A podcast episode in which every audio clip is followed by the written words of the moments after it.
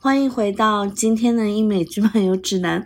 我是今天的主播智子。大家好，我是布里特尼。大家好，我是重启。然后我们今天非常有幸的请到我们新的嘉宾 Omega 老师哦，大家一起鼓掌。啊，自己也要鼓一下哈，自己鼓一下。啊，大家好，我是 Omega。啊，我现在在北美，嗯，从事法律行业，我主要是做公司业务的。这个和嗯嗯和和我们的这个 Diane Lockhart 啊，从事是不同方向的业务。我们刚老师真可爱，他们也有企业大客户吗？什么 Champom 之类的？对的对的，我们待会儿还会那个讲和 Good Wife 的区别。我觉得 Good Wife 里面就是做公司业务的还是有一点点，但是在呃律政剧里边啊，都是上庭打案子，See you in court。啊，然后这个 我我我这个每次看起来都觉得自己好路人，因为因为比较难上 court 嘛，啊，就是完全不上 court，就觉得啊，做了一个假律师。那那不是我本来还那个想问一下 Omega 老师，我年纪大把了，还有没有机会重新当一下律师？你知道吗？哦，你永远有机会。可是我发现，我即使当了律师，万一我不能上庭的话，就感觉这吸引度就是直接降了一大半。啊，我膝盖好痛啊！你的一把匕首戳到了我的心里。我错了，我错了，我错了。你要不要做做移民律师啊？我觉得可以啊，我真的是。我们等会儿也会聊到那个，就爱因斯坦签证之类的，因为就是大家那个身在国内外，肯定会。研究各种就是说不同的法案什么之类之类。OK，我们现在开始我们的正题。我们今天的播客呢是要聊，哎，我们怎么 已经聊了好一会儿才聊到我们今天主题？我们今天播客呢是要讲一部我们已经都追了很多年的美剧，然后这部美剧的名字叫《傲骨之战》。然后《傲骨之战》呢是一部呃紧跟美国政治时事的一个律政电视连续剧，它是由 CBS 电视网制作，然后。前面四季的时候呢，是在 CBS All Access 的在线流媒体平台播放，然后后面的两季是在 Paramount Plus 上面主播放，然后但是所有的那个现在如果你要进行收看的话，你都可以在 Paramount Plus 里面收看。基本上它是有那个傲骨贤妻它原先的班底，然后在一起呃制作的一部，相当于是傲骨贤妻的一个 spin off，它的一个续集。它第一集呢是在二零一七年在 CBS 电视台首播，然后至今为止一共播了六季，然后平均大概每一集的话是十集，然后有的有的技术是少于十集，有的技术是大于十集，然后前。呃，一段时间它刚播完，然后我们现在大概是在感恩节的时间左右录制。那我们呢，今天就是很高兴能够跟我最喜欢的几个女生一起能够录制这个节目，然后很感谢就是傲骨，就是我们非常喜欢《傲骨之战》这部剧。那我们现在第一部分，我们现在开始讨论一下，就是《傲骨之战》和我们。自己的共振，以及就是说，为什么我们那么喜欢这部剧吧？跟自己的共振，就是看律政剧啊，可能跟很多朋友们一样，就是实现了一个自己的一个 YY 啦，实现律师这个行业，在尤其是美剧里边，就感觉他们啊，代表正义啊，然后推动社会改革啊。我真的，我真的好羡慕，就是我感觉，就是他们能够看这部剧的时候是能够有自我身份连接的。然后我们看这部剧的时候，一直在想怎么再投一次胎，你知道吗？哦，不，不会，不会。然后那个，因为《傲骨之战》它二零一七年的上半年首播嘛，所以当时是。特朗普的时间段，然后二零一六年当特朗普当选的时候，这个可以讲吧，就是我和布里特尼和欧米伽老师，然后我们三个当时是在美国，然后承受这种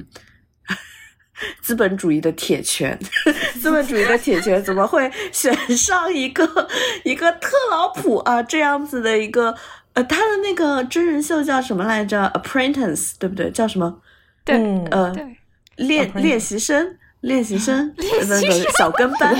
小跟班，中我不知道中文有 有没有那个字幕组翻译啊？哦，学徒，希望没有字幕组翻译这部剧，真的是给他添金加瓦了。然后呃，讲到特朗普，我觉得我们其实是可以出一整集，然后骂这个人，就包括这个人他们原来那个他们家族是在西部挖金啊，然后他们家 Trump 不是叫 Trump，其实叫 Dump 啊。，Drumf，对吧？然后他自己个人，他以前 grab grab all the pussy 啊，对他真名不叫 Trump，他叫 Drunk，反正就是当时他们挖出来，没有他他，反正他的名字就听上去非常的不可思议，就会觉得说怎么那么愚蠢的一个名字，就是念出来跟那个 dumb 感觉很像。然后然后当时他这样一个小丑。被选上来，当时基本上竞选时期是特朗普跟那个希拉里的两派阵营就吵的那种稀里哗啦的。然后多少作为女性的话是希望就是说，有可能有的人会对希拉里是有意见的，但是我们还是希望说就是选一个靠谱一点的人上来。然后没想到是他，然后他开始了以后就实行了很多奇怪的政策，然后我当时是。过海关的时候，就是从中国就回美国这边嘛，然后就过海关的时候，不是都会有一个总统的肖像会挂在那个过海关的地方吗？我以前过海关的时候看到的都是奥巴马那张帅脸呢，然后二零一七年我过海关的时候看到的是特朗普，然后这边嘿，然后这边笑了，然后露大白牙，我整个人都都都都 What the fuck is happening？那是我第一次。实际上能意识到，就是说我们有了一个那么特别的总统，然后这之后大家都很明白嘛，就开始各种政治性抑郁，然后我们等会儿也会那个专门有一个呃区块是专门给那个答案的，答案因为政治性抑郁，他干了非常多奇奇怪怪的事情，那呃我们等会儿可以再讲。所以，所以这部剧跟质子的关联就是。成了质子骂 Trump 的嘴替是吗？是。我说一下我吧，就是我当时的感觉，就是我其实是《傲骨贤妻》这部剧一直追下来的。然后，嗯，他当时他说出现衍生剧，而且主角是我最喜欢的角色之一 Diane Lockhart 的时候，我还是非常激动的。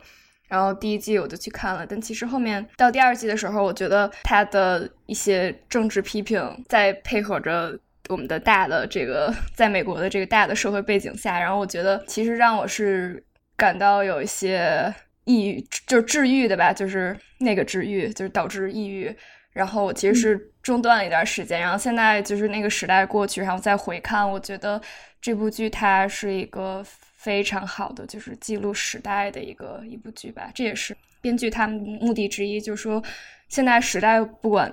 多么的荒谬，但是至少我们用这部剧来去记录它，然后让后面的人都知道当时是怎样一个非常超现实主义的疯狂的世界。嗯，对，非常疯狂。呃，《傲骨之战》这个剧其实它就是呃《傲骨贤妻》的一个衍生剧嘛。那我跟布里特尼一样。呃，之前也是一直追那个《傲骨贤妻》，然后《傲骨贤妻》里面有非常多的角色，我都非常喜欢，像呃，像那个 Diane，还有当时的 Clinda，然后包括还有那个 Will，还有 Carrie 这些角色，我觉得他是，甚至是 David Lee。我觉得他是在，对我觉得 David Lee 在呃 Good Wife 的时候，他这个角色塑造其实是非常的出彩。哦，对，还有那个 Eli 跟那个 Marissa，嗯，就这些角色我都非常喜欢。那除了衍生剧，我就肯定会看。然后这个剧，我觉得作为一个呃在中国大陆的一个观众，其实看这个剧还挺特别的。就我之前开场闲聊的时候，我有说，呃。它其实是一个嗯比较偏时政类的这么一个律政剧，我觉得跟普通的以案子为主的这些律政剧还有一些不同。那如果是时政类的这个剧呢，它其实跟呃美国社会当下的一些呃一些时事、一些发生的一些事情，它的关联度是非常紧密的。那我看的时候其实还挺羡慕的，因为我觉得在电视上能看到这样一个。呃，时刻反映当下社会的这么一个剧，其实非常的难得，因为这样的一个系列的作品，在中国大陆它是完全缺失的，而且在未来的几年，我觉得也不会出现。国产剧的市场，它其实现在现代剧非常的少，这种现代职业剧就更少，更多的都是一些古装偶像啊这一个类别的会更多一些。所以我觉得他这个剧，呃，虽然中间有那么几季我不是非常喜欢，但是我觉得它的存在本身是是值得令人敬佩的。对，而且他到后来有一，而且他到后来有一点变成了我的这种精神避难所。就是，嗯，简中世界这几年，就是现现实社会和呃互联网上的一些舆论，就是都其实都非常令人窒息。就你觉得上网也不高兴，然后在现实生活中也不高兴，又出不了门，然后怎么办呢？就只能打开电视，然后跑到一个虚幻的这么一个剧集中，也是一种慰藉。我觉得，嗯，就像我们那个英美剧漫游指南的座右铭，就是 “The world is better on TV”。嗯，是的，是的，真的是这样。嗯，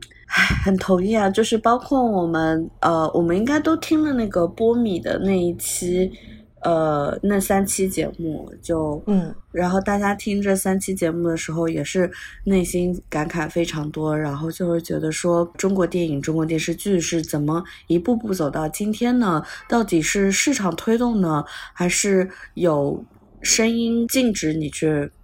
做一些？观众想要看的东西，其实我个人是一个把所有的那些现实发生的事情抛在一边。就是如果从理论上来讲的话，我个人是非常支持，就是说，就是世界这个系统是应该用市场经济然后去发生一个作为。对我的，我看这个剧的观感跟大家是一样的。然后看起来是一个律政剧，其实它是一个时事评论，它是一个用故事来。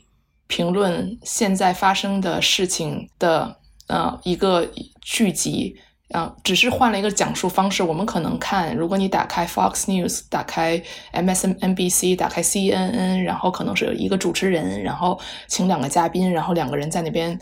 斗嘴。然后在这个剧里边，呃，因为人是听故事的动物，可以给你呈现一个实实在在的原告。然后他经历一个什么事情，然后他想通过这个法律，然后去改变，呃，一个事情，就是切入点很好的在于，其实这个因为在法官的面前，其实呃，原告和被告的律师还是通过说理，也是一种辩论，但是因为嗯背景的故事可以让大家有更多的共情，然后去思考这件事情，嗯。嗯，比如嗯。特别快的讲一个例子，就我记得其中有嗯有一个案子，呃，一个互联网的公司，类似于 Twitter，应该可能是 c h a m p o n 然后被告说，因为你的平台上什么样的新闻、假新闻都可以发出去，但是你的竞争对手，然后这些报纸们，如果这个报纸发了假新闻呢，是会告的。那这个两个就是非常不公平的。然后，其实这个问题是在美国，如果你在美国的话，有一个二三零条款。哎，那是什么呀？就是 Communication Act，就是美国关于管理通信业，嗯，有一个一九大概是一九八零年代管理通信业的一个非常久远的法案。呃，其中有一个条款是一个例外，就是说，如果你是一个媒体的话，然后你的编辑是需要对于你的财政你是有一定的责任的。那如果你说啊，我们今天小区里出现了一个杀人犯，嗯，然后呢，这个杀人犯就是张三儿，然后呢，你也没有进行去采访你的证人，然后无中生有，然后这个张三儿被诬陷了，然后他是可以去告这个《纽约时报》或者这个《北京晚报》whatever，嗯，但是如果你是啊一个通信公司，像什么呢？比如说 AT&T 或者说中国移动，你是一个。utility，你是一个嗯，给这个社会嗯，你你的作用是一个一个基础建设，你只是一条公路，公路上跑的车你是对它没有责任的。如果你是这样的话，那在你的平台上发出的所有的呃声音，然后你作为一个平台是没有责任的。那这个法案是在 Facebook 有之前，在 Google 有之前，嗯。那它一直是这样，但是呢，就是在我们新兴的这些东西出来以后，这个条款还是这样。然后他们呃把互联网的平台更加类比为 AT&T，你是一个电话线啊，而不是一个报纸。那呃，反正在那个案子里面，呃，这就我刚才跟你说的左右的 argument，就是他的论据也都呈现出来了，但是。嗯，因为它是一个故事方式讲述出来的。我觉得每一次他在讲这种事情，我都会跟着思考。就是我可能看 C N 吵架就是一个背景音，然后我就把它屏蔽掉了。但是因为这是一个故事，我在想说，哎，我就颅内啊，颅内就觉得我我是法官了，就是因为生活中当不了法官。对，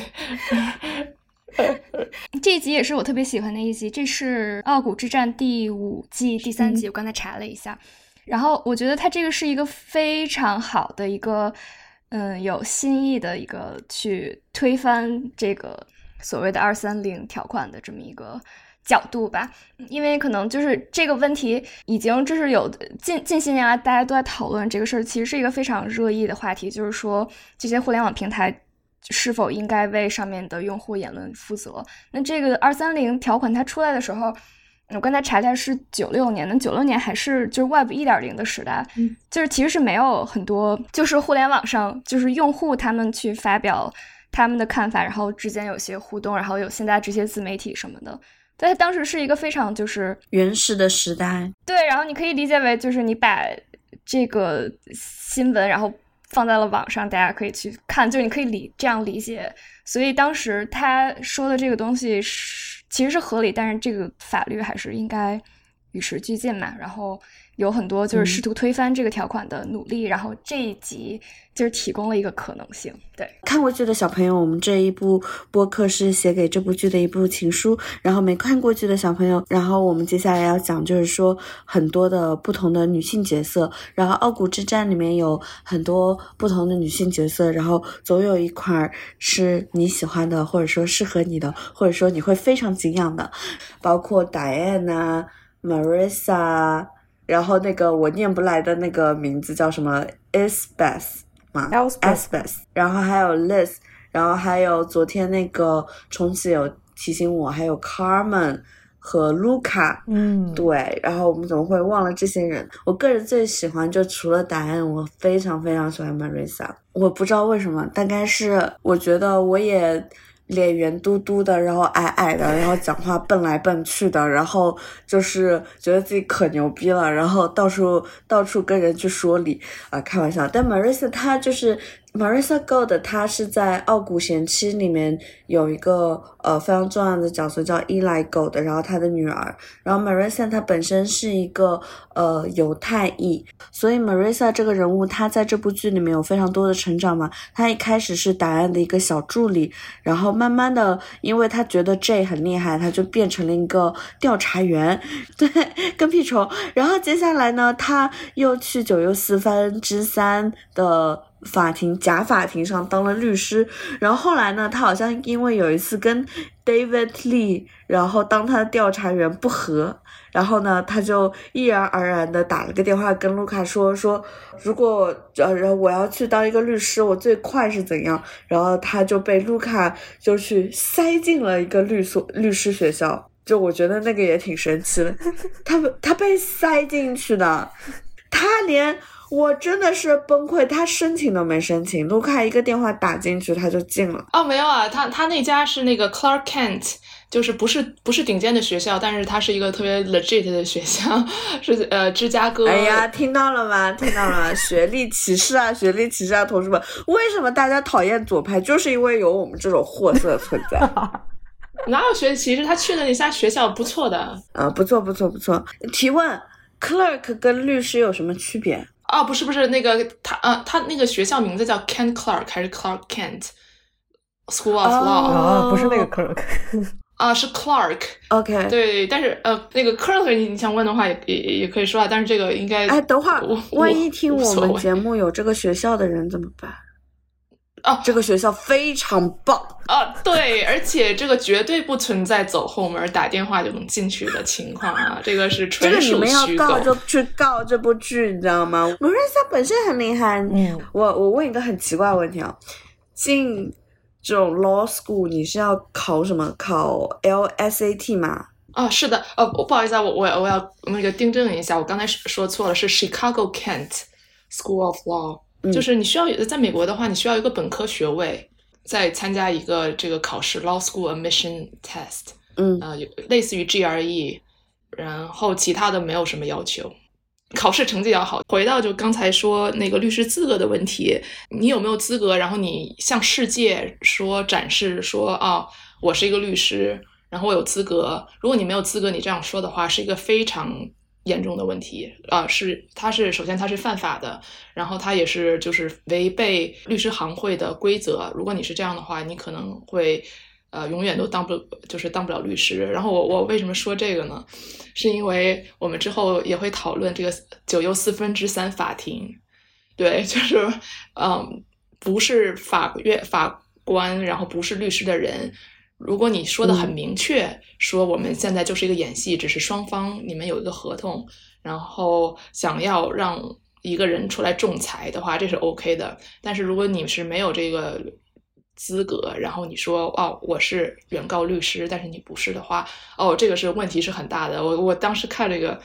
感觉哇，好心惊肉跳，是不是？对对对，就觉得这个打雁的他的他的律所啊啊，确实是有很大的呃诉讼风险的。说得好，那其实 Mar Marissa 不应该当律师的。哦，我能加一个 Marissa 吗？因为我是 Marissa 党的。啊，好，就在我的印象里。虽然这个这件事情不是很好，就是嗯，用一个刻板印象来衡量一个人，但是我觉得就是 Marissa 这个女性角色就特别，在我心中里特别像一个犹太人，犹太的女性。呃，非常的直，然后非常那个没有保留，然后甚至是去就是随时随地都是可以跟人战斗的。对，就是真的是这个战斗民族的，而且他非他也老用他的身份来开玩笑，就是说，嗯，比如说他后来律所，然后受到白人至上主义的威胁什么的，然后他就会说啊，这个他们是这是来杀我的吧？那个俺我我是犹太人，这样。因为他比傣爱有优势啊，他有一个少数族裔的一个 bubble 在，就傣爱的话就是纯白人，但是犹太人就很有意思，呃，如果就是在美国的小伙伴们都会就是会背景比较了解一下，就是犹太人，你说他是白人吗？他好像也是白人，但是他被歧视的时候，就是这个犹太这个民族会被刻画的一个形象是非常恶毒的，被恶就是他们是。刻板的印象里面，他们就是头上长着角，就是你知道魔鬼的形象。是是是，对犹太民族，他们已经被就是非常丑恶化形象，已经就接近两千年的一个时间段。自从有基督教的诞生，然后包括有犹大，然后然后之后。基督教跟呃犹太教的一个就是分离，然后就包括就近期的话，我们可以就是说到二战的时候，然后希特勒他怎样通过一个民族主义。然后去反犹太人，他就会说，呃，犹太人抢了我们的东西啊，叭叭之类。然后对其他的民族进行一个清洗。当然，就是讲到民族清洗等等之类，我们有一大篇话可以讲，但我们现在就暂时不聊。我们先回到女性角色上面。然后下一个女性角色是 Elsworth，她在那个《傲骨贤妻》里面会更出彩一点。反正我就觉得她精彩的段落非常非常多。然后饰演她的演员本身应该是。呃，傲骨之战的制作组哦，这样的的成员，嗯，他好像是编剧还是导演，就是在傲骨之战里面，好厉害。对，然后我们还有 Liz，Liz 真的是一个非常强大的女性哦，这个职位非常的厉害，呃，是有理想、有志向的法律青年都想去做的一一个事情啊。就补充一下，能告诉我们为什么吗？像我像我一样。就是做公司法，然后在资本主义车轮，然后尤其是很大的比例都是帮助大的公司，然后这个在一个黑白二元那个二极管的世界里面，就是那些坏人帮他们做事的人，就是出路啊。就是说，如果你想有一个好的生活，赚多能赚多赚点钱的话，然后然后是进行这个，但是呃，AUSA 啊，它是。检察官系统就是说，他是去抓，在一个二极管的世界啊，他是一个抓坏人的一个角色。然后我们看到的新闻里边，真正能推动呃社会的一些东西，其实是就是在这个联邦的检察系统里面有的，比如说特别大的以前那个 Bernie Madoff，就是这个庞氏骗局的话，然后就是在这个我我们这个纽约的 Southern District SDNY，然后去进行他的 prosecution。然后像我们现在的司法局的头，这 Mary Garland 就是曾经被。提名为大法官，但是因为党派政治，然后被这个共和党用特别卑劣的手段把他对把他搞掉的这个 Mary Garland，他的履历，嗯，就是他其实可以有一个呃职业，就是说报酬很丰富的一个，如果他是在这个 private practice，他在律所干的话，但是他选择去了做联邦的检察官，然后他成名吧，或者说他做的第一个非常厉害的。一个案子就是奥克拉荷马州的一个恐怖袭击，嗯，他是在这个案子里面，然后检察官，然后最后你知道绳之以法，嗯，所以呃，AUSA 呃，如果是联邦系统的话，这个这个也挺有意思，就是说啊，就州的州的就不行，联邦的比较行，是不是？呃，对对对，州就是有点 low，就是怎么说呢？去去抓一下贩毒啊，站街呀。哎，Good Wife 里面那个 Peter。Boric 是不是州的检察官？我记得对，那应该是州的。但如果他是 Attorney General 的话，等于说是当官了。嗯，就是那就是又那又有点不一样。什么意思？为什么这个是民选的？对，就是美国的系统。就是我我刚开始知道这件事情的时候，我也是呃，这个内心是震惊的啊。首先，检察官是民选的，这个其实也可以理解。为什么呢？因为就是我们的呃，我们的世界犯罪是。呃，或者说违法的事情是很多的，然后检察官不可能把每一个案子、每个啊这个二元事件所谓的带引号的坏人都起诉他们，所以检察官他起诉什么案子，不起诉什么案子，这是一个非常大的，这跟法律没有什么太大的关系，是一个政策的关系，就是说我现在的这个领导。他们认为什么重要，那我们就去把这个呃法院的呃就是法律系统的资源放在这儿。比如在布什总统，然后或者更加以前的里根总统，这个共和党的总统里面，他们的口号就是 “tough on crime”，就是我们把坏人全都抓起来。就是抓起来，抓起来，这样。所以他们的竞选口号也是这样。然后，呃，如果你在这个街上瞎游荡，看着你啊，尤其啊，如果你是一个黑人的话，你看着你就是坏人，警察是嗯不需要什么理由就把你停下来。嗯，scapegoat。对，对，纽约的 scapegoat 非常严重。对，然后去叫 stop and frisk，啊，就是对，没有没有什么理由，然后就去给你搜一下身。我之前有做过一个那个 Stop and Frisk 它的一个调查嘛，因为我们要做那 GIS 是根据地理人口的分布，然后去做一些就是说到底哪里发生什么事情之类。然后我们当时就有选这个题目去做一个纽约地区的一个调查，就发现我们通常认为就是说被警察停下来然后询问的都是黑人男性，嗯然后其实还有很严重的是，如果你是一个女性的话，很多。少数族裔未满十八岁的女性会被停下来，会询问，而且这个比例是非常高的。哦，哇哦，哦，这个我第一次听到，哎，嗯，我回到就是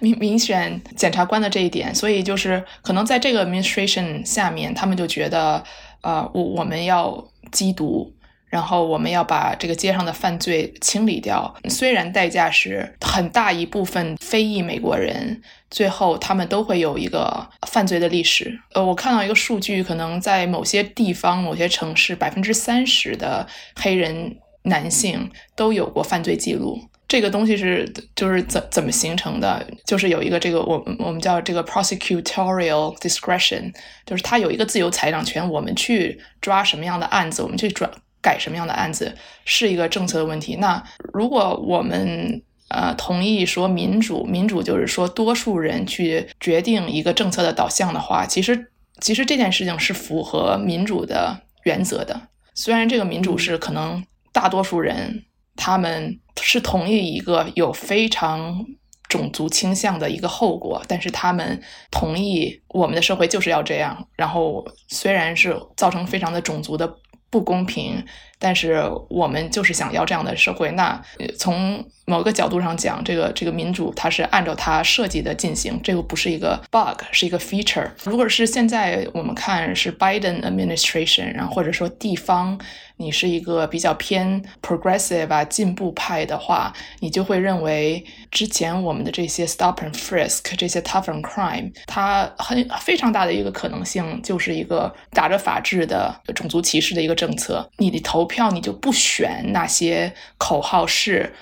啊，我们要 tough and crime 的这些人，那也是民主又给了一个矫正的机会。对对，或者说按照民主的规则，就是 how how it is designed to work，他也确实是这样做了。震撼的一点是什么？检察官是民选的，就是。啊，在美国州的州法官是民选的哟，就是你可以能想象，就是法官是民选这件事情吧。但是就刚开始就觉得啊，这个法律应该是独立的，然后是凌驾于民意以上的，就是它是一个 curb 民意，就是说它是把民意拉回来的。一个东西，但是如果法官也是民选的话，就是这个三权分立是是怎么样进行的呢？就呃呃，这个是呃，当时听了是非常震撼，但是啊，后来另外一个，如果你真的是觉得就是民主是高于一切的话，那法官也应该是代表民意。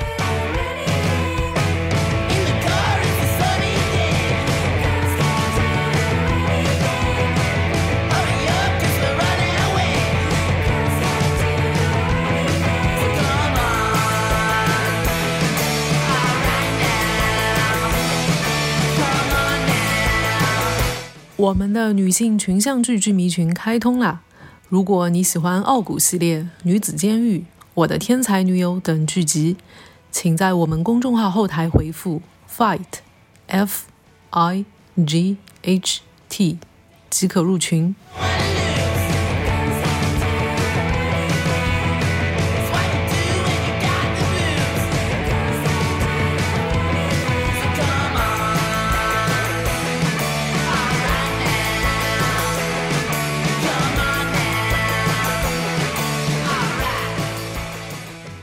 讲一下那个 Carmen，呃，Carmen 是第第五季第二集登场的一个新的角色。然后这个角色一开始我觉得他非常的有神秘感，就是他一来的时候就接了那个 Oscar Ravi，就是那个很很大的一个这么一个客户。然后就是有一种初生牛犊不怕虎，就觉得他非常的勇敢，又有谋略，然后又天不怕地不怕。然后好像又对对对对，然后又特别呃，好像他的道德准则感觉也非常的灵活。就我不知道他是一个什么样的生，没有我我我我觉得他的形象非常像那个当时爱泼斯坦还是谁，他当时不是雇了一个非常也是资历很浅的一个律师，我觉得跟那个律师的形象还是蛮像，就是有一定的那个现实依据。但是 Carmen 太帅了，果然喜欢女孩子，一看就知道。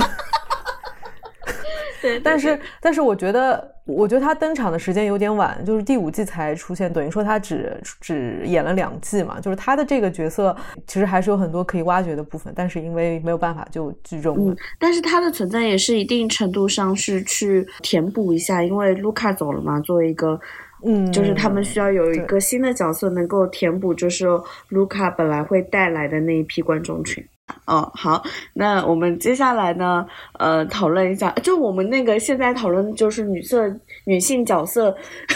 女性角色大赏里面，其实我们讨论的这些女性，她都有不同的身份嘛。就我们看到，就是这部剧之所以很振奋人心的地方，就是一个女性，你在光是在律政界，你就可以成为一个女性调查员啊，女性律师啊，成为一个公诉人员呐，然后。等等等等，然后不同层面上，就是你皆有可能去成为这些人，然后这也是我们非常喜欢那个傲骨之战的一个原因。傲骨之战这个系列，然后大家有什么喜欢的集数，或者说喜欢的一个剧情的？我先开始嘛。然后就说我非常喜欢的一集，它是呃第五季的第一集，然后它是叫做 previous 呃 previously on，就是呃前情提示。就是我们看美剧的时候，常常就是在这一季的第一集的前有可能五分钟、十分钟，他会专门告诉你，就是说上一季发生了什么什么事情，或者说上上季和上一季发生什么事情，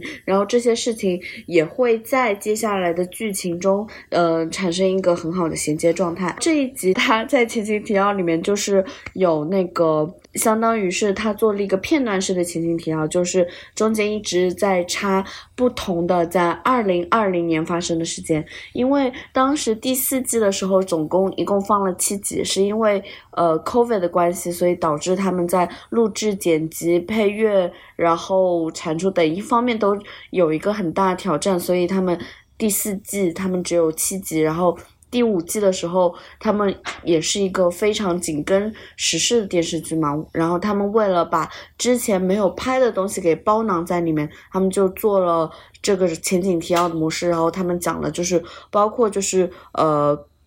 Covid nineteen 啊，包括 George Floyd，然后就包括有竞选呐，然后等等，就是说不同的一些角色，然后包括他们有两个主要的角色走了，一个是 Adrian Boseman，就是呃这个律所的老大之一，然后一个是 Luke Queen，就是我们刚刚描述的人物，然后他们就走掉了。然后呃，我这一集里面最喜欢的一个剧情就是呃 J，就是那个男性的调查员。这他就是说，当时我一直觉得我很喜欢他，你知道吗？然后这个男性调查员突然间，然后倒在地上，呃，他好像在床上还是在地上，然后就呼吸不过来了。然后他当时是得了第一波在美国的 COVID。然后他马上打电话给那个 Adrian Bosman，然后就是说说我身体怎样讲不舒服，然后他就被送进了医院。他被送进了医院了以后，他就开始各种诊治治疗。然后这时候 Marissa 还很激动，要冲进去看他。然后我们这些了解 COVID 到底发生什么事情的人，就会觉得说：哦天啊，Marissa，你别进去，你别进去，你万一你得了怎么办？然后当时他被治疗的时候，他开始产生各种幻象，然后他在幻象之中呢，他就开始一直不断的就是思考自己存在的一些必要性等等之类。然后他当时的幻象是出现了几个不同的呃历史人物，出现了谁呢？出现了呃耶稣基督，出现了就是 黑人运动领袖之一 Malcolm X，然后出现了《资本论》的卡尔马克思，然后还出现了。Frederick Douglass，然后为什么会出现这些那个景象？然后我当时也会觉得说这个配比很奇怪，因为就我还蛮少见到卡尔马克思跟那个 Malcolm X 就放在一起，就我觉得就非常诡异。然后其实当时他的一个 COVID 的情况，它是跟一个运动是相关的，就是 BLM，我们是。翻译成那个就是黑人的命也是命嘛，呃，有一些人在警察的暴力执法下死掉了，就包括我们都知道的，就是我无法呼吸的 George Floyd，还有莫名其妙被人砰进家门然后被枪杀的，我不知道我他的名字我念不念对，Breonna Taylor。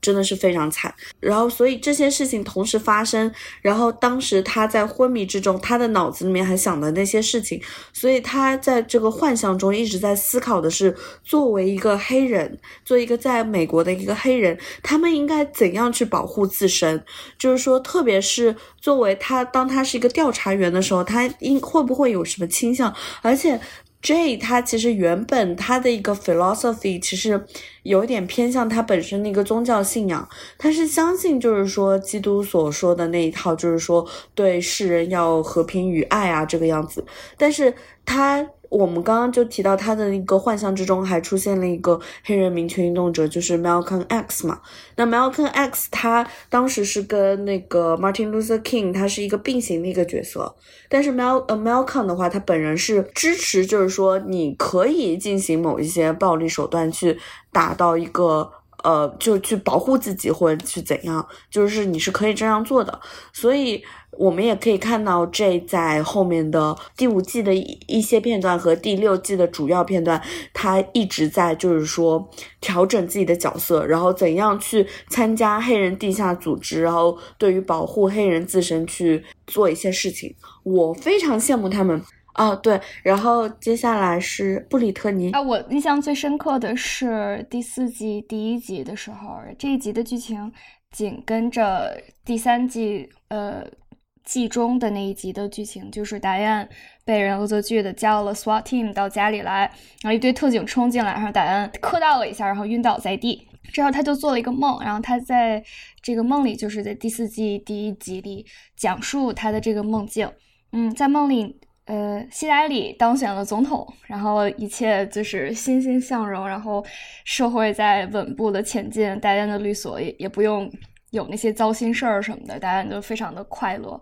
但是他在这个快乐和有一丝就是。迷惑当中，就不知道为什么怎么会就是天降如此好事儿的这个迷惑当中，然后突然发现就是律所来了一个性侵案的受害者吧，这个受害者受到了 Harvey Weinstein，就是韦恩斯坦这个好莱坞明星制片人的侵害，然后戴安这个律所是应该为韦恩斯坦来辩护，然后戴安突然发现，哎，这个人他为什么还在？活蹦乱跳，他为什么还在呃进行他的正常进行他的制片工作？呃，为什么他没有被抓起来，没有进监狱？这时候他就发现，因为希拉里的上台，因为好像表面上女性地位的提升，导致 Me Too 运动在这个平行宇宙并没有实际的发生，所以呃答案他陷入了一些纠结吧，可以说是好像这个看似非常美好的平行宇宙。似乎现在看起来也没有那么的进步啊，和和我们我们所在的现实世界似乎相比也没有那么的美好了。然后就这一点让我感触很深的就是，很多时候就是社会的进步，比如说零八年奥巴马当选，然后似乎好像展现出的是有了第一个非裔总统，然后非裔呃整个美国就是非裔的地位提高了很多，然后似乎这是一个就是。非常值得呃庆祝的事情，但是这也掩盖了就是实际呃所在发生的事情，所以你会看到二零二零年还会出现那样的事情，然后在眼下的二零二二年还会出现非常严重的系统性的种族歧视的事情。然后在希拉里当选的这个所谓的编剧的假想当中，我觉得他们是进行了一些类比，然后是呃我我认为是一个非常。妙的一个假设吧，就是如果这样的话，可能很多女性权益的运动就不会发生。可能现在我们我们女性所处在就是一个呃不那么进步的世世界，可能我们很多人还在面临就是职场的性骚扰，然后以至于性侵的过程当中不知所措，不知道做什么，可能继续保持沉默。所以所以这个段落是我认为编剧开的一个特别棒的一个脑洞。好，接下来是我们亲爱的 Omega 老师啊，我我分享一个，嗯，就是非常小的一个片段啦，嗯，不是一个案子，呃，是在第五季，呃，背景是导演的那个所是想想成为芝加哥最大的黑人律所，全黑人律所。那导演因为他自己是一个白人，就是。呃，当时他是一个 name partner，就是说他的名字是在这个律所的名字里边，应该是最高的荣誉啊，最高的权利这样。但是如果冠名合伙人，对冠名，哎，冠名合伙人，对。但是呃，如果是这样的话，那外界看来就说，那啊，你说是全黑人，为什么这个冠名合伙人这个一半一半，一半是黑人，一半是白人？然后他就陷入了一个自己的纠结里面，他要不要退出，退出这个冠名，然后。他就也是就是呃进入了一个幻想，可能晚上喝了酒，然后就看到了嗯金斯伯格大法官，然后再跟他一起在那个火炉前，然后聊天，然后呃戴案就问说那个金斯伯格，如果你是我的话，你会怎么样做？然后金斯伯格给他的答案就是，嗯，你不要想你的这些后果呀，或者。嗯，想一些这个外部的东西。你觉得你的工作，你是不是做这个工作最好的人？你能不能做到最好？如果你是的话，你就你就继续做下去。我看了以后，呃，心情非常复杂。我觉得，就这部戏里边，金斯伯格就是作为背景啊，大家都提到她，然后都是我们心中的这个永远的女神。这个设计对白。很明显的是，在我觉得，呃，我个人认为是很明显的影射金斯伯格退休的这个一个案的发生的情况。那嗯，就是可能不在北美的小伙伴对背景不是特别了解的话，就是二零一四年是这个中期选举，然后呃回回溯嘛，二零一六年的是总统大选，那个时候从就是没有人会想说是。啊，有有川普可以这个赢过希拉里啊，然后但是二零一四年的时候是中期选举，就像我们今年也是一个中期选举，呃，那个时候参议院非常有可能呃会变天儿，虽然当时是民掌握在民主党手里，然后但是可能就是二零一四年的选举，民主党会丢掉。参议院，呃哦，然后再再介绍一下背景啊，就是美国的所有联邦法官，从上到下，呃，他们的任命模式都是由总统提名，然后参议院呃投票通过。那如果奥巴马失去了他的参议院的话，那下一任总统就可能他没有这个。总统指派的能力了，然后他就和金斯伯格那个二零一三年的时候有特别有名的吃的就是一个午饭，在那个时候暗示了说，您老要不要提前退休？您不退的话，我们就少一个就是能够 progressive 一点的法官。没错，然后金斯伯格。那个这个可可能不是他的原话，但是我印象里就是说，奥巴马就是给他了这么一个暗示，然后说啊，我们要不要就是趁我我们有能力的时候，呃，然后去提名一个也是像您非常有能力能能继承您衣钵的人。然后金斯伯格说，嗯，谁能比我做得更好？金斯伯格就是从他。上法学院，然后从他在 ACLU 作为一个律师，在就是男女平权里面做做的这些努力，这做的这些改变，然后他作为最高法院的大法官，然后作为这个联邦法院呃 Progressive Wing 就是左派，就是旗帜性的一个人物，他有非常多的 legacy，但是因为这个决定，他退的晚了，对，然后。会影响接下来近二十年的一个政策方面的一个决定，我都不知道是不是二十年，因为，嗯啊，不要这样，不要这样子，哦，真的是，就是我我看后来的那几季 Roe v Wade 推翻，然后我们看到最后一季，然后他们呃看到新闻说，哦，这个呃 gay marriage 也要被推翻，就是完全是因为票数的就差这么一票，或者说。这一票是非常关键的，因为以前的很多呃比较 progressive 的呃案例都是以五比四，呃进步派是五票，然后保守派是四票，然后才进行了这种推动了很多的这种改革。呃，然后因为金斯伯格，然后他下来好像是这个 New Gorsuch。接到他，然后后来过去的六年里啊，然后那个 Kennedy 他他是一个中间票，但是因为他的中间票，嗯，导致了就是婚姻平等的这样一个案子。但是他他其他的这个 Kennedy 他其他的话都是非常保守的一个法官，然后是这个 Kavanaugh，然后接了那个 Kennedy 的班，然后呢 Barry 是接 Kennedy 的班，应该是就相当于是一个。是一个保守派的人，是接了一个中间派的一个，就把中间票给吃掉了。是的，对。然后就如果 R B G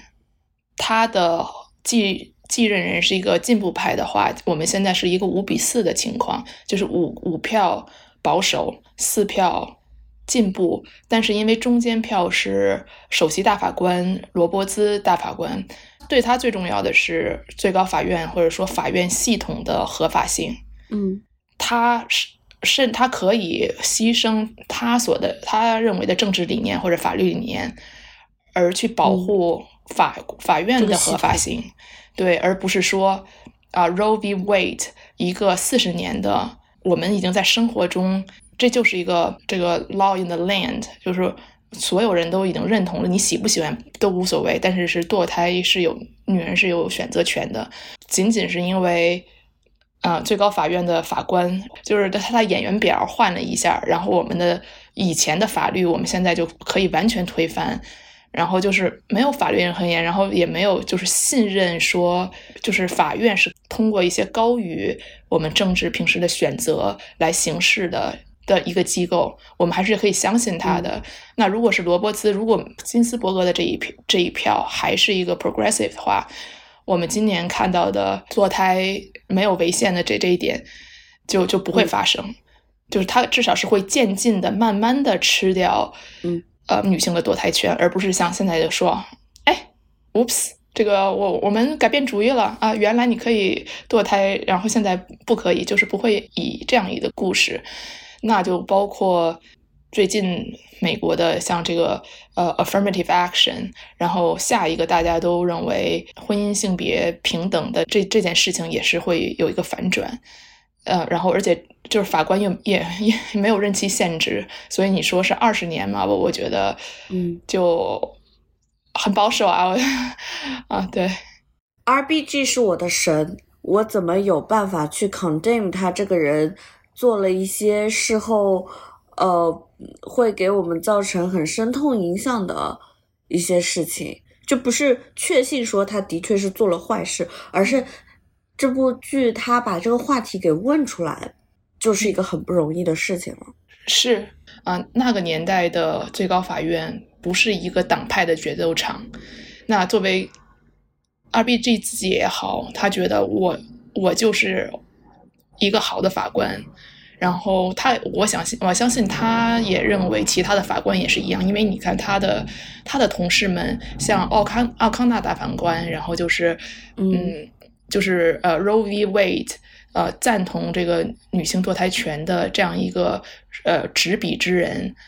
他也是共和党提名的，而且他共和党后来以后，这个非常的呃，这个懊恼，非常的讨厌奥康纳，因为觉得奥康纳背叛了他们。因为法官是可以做法官做的事情的，所以我特别同意那个时代是那样子。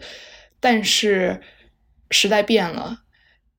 现在的最高法院，至少一个普通人看来，党党派分析，就是法律是什么？不是特别重要，就像我我最近也是看了那个哈佛案的庭审，你可以看就是说法法官在问这些律师问什么问题，因为这个也是要推翻一个大概可能三十年的一个判例，就是说，呃，可不可以在大学招生中考虑种族的这个问题？但是他们的。法官和律师里面很少提到法律的东西，然后都是在在讲说哦政策是怎么样，然后也推翻了以后会怎么样怎样，就这个时代变了，然后所以我的问题就是因为现在的规则变了，我们是要用新的规则，我们不喜欢的规则，我们不耻的规则去玩这个游戏，还是做你？认为对的事情，这个是一个笼罩我们时代的一个问题。嗯，就是对方胜之不武的情况下，我们是要用一样的手段跟他把这个游戏赢掉，然后但是在在这个过程中失去了我们自我，还是我们先要赢，赢了才有别的。我其实印象最深的也是有 R B G 出现的场景，因为他在第五季的时候，呃，刚刚 Omega 老师讲的是他应该是第一次出现，因为他在第五季出现了蛮多次。我印象比较深的有一次是，嗯，Diane 和 Kurt 两个人之间因为那个政治立场，他们其实完是持完全不同的一个政治立场。然后，呃，Diane 对于这件事情的时候，他已经不知道该怎么处理了。于是他那天做梦，他又梦到了呃 R B G。然后他就问他说：“嗯，因为 R B G 跟那个斯卡利亚大法官他们两个的证件也是不太一样的，那这个事情是怎么样处理的？”我当时看到这里的时候，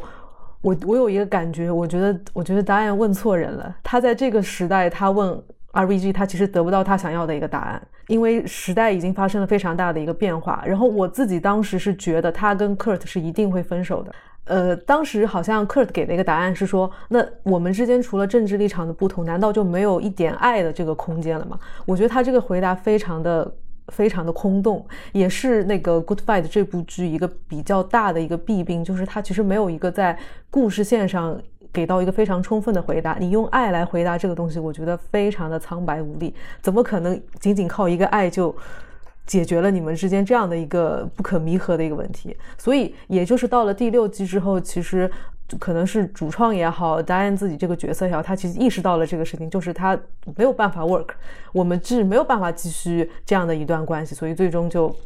对对，我所以，我当时看这个时候，我我当时看的时候，我是觉得说这个问题其实 Diane 自己是可以回答的，可能是因为大家对呃 RPG 的一种尊敬跟怀念，就剧组是希望这个角色以这样的形式在剧中出现嘛，这个呃意图其实是可以理解，但是我觉得这个剧情的编排真的嗯不是非常好，我甚至觉得有那么一点点偷懒，就是你不知道现实生活中怎么处理，然后你就去找一个你非常。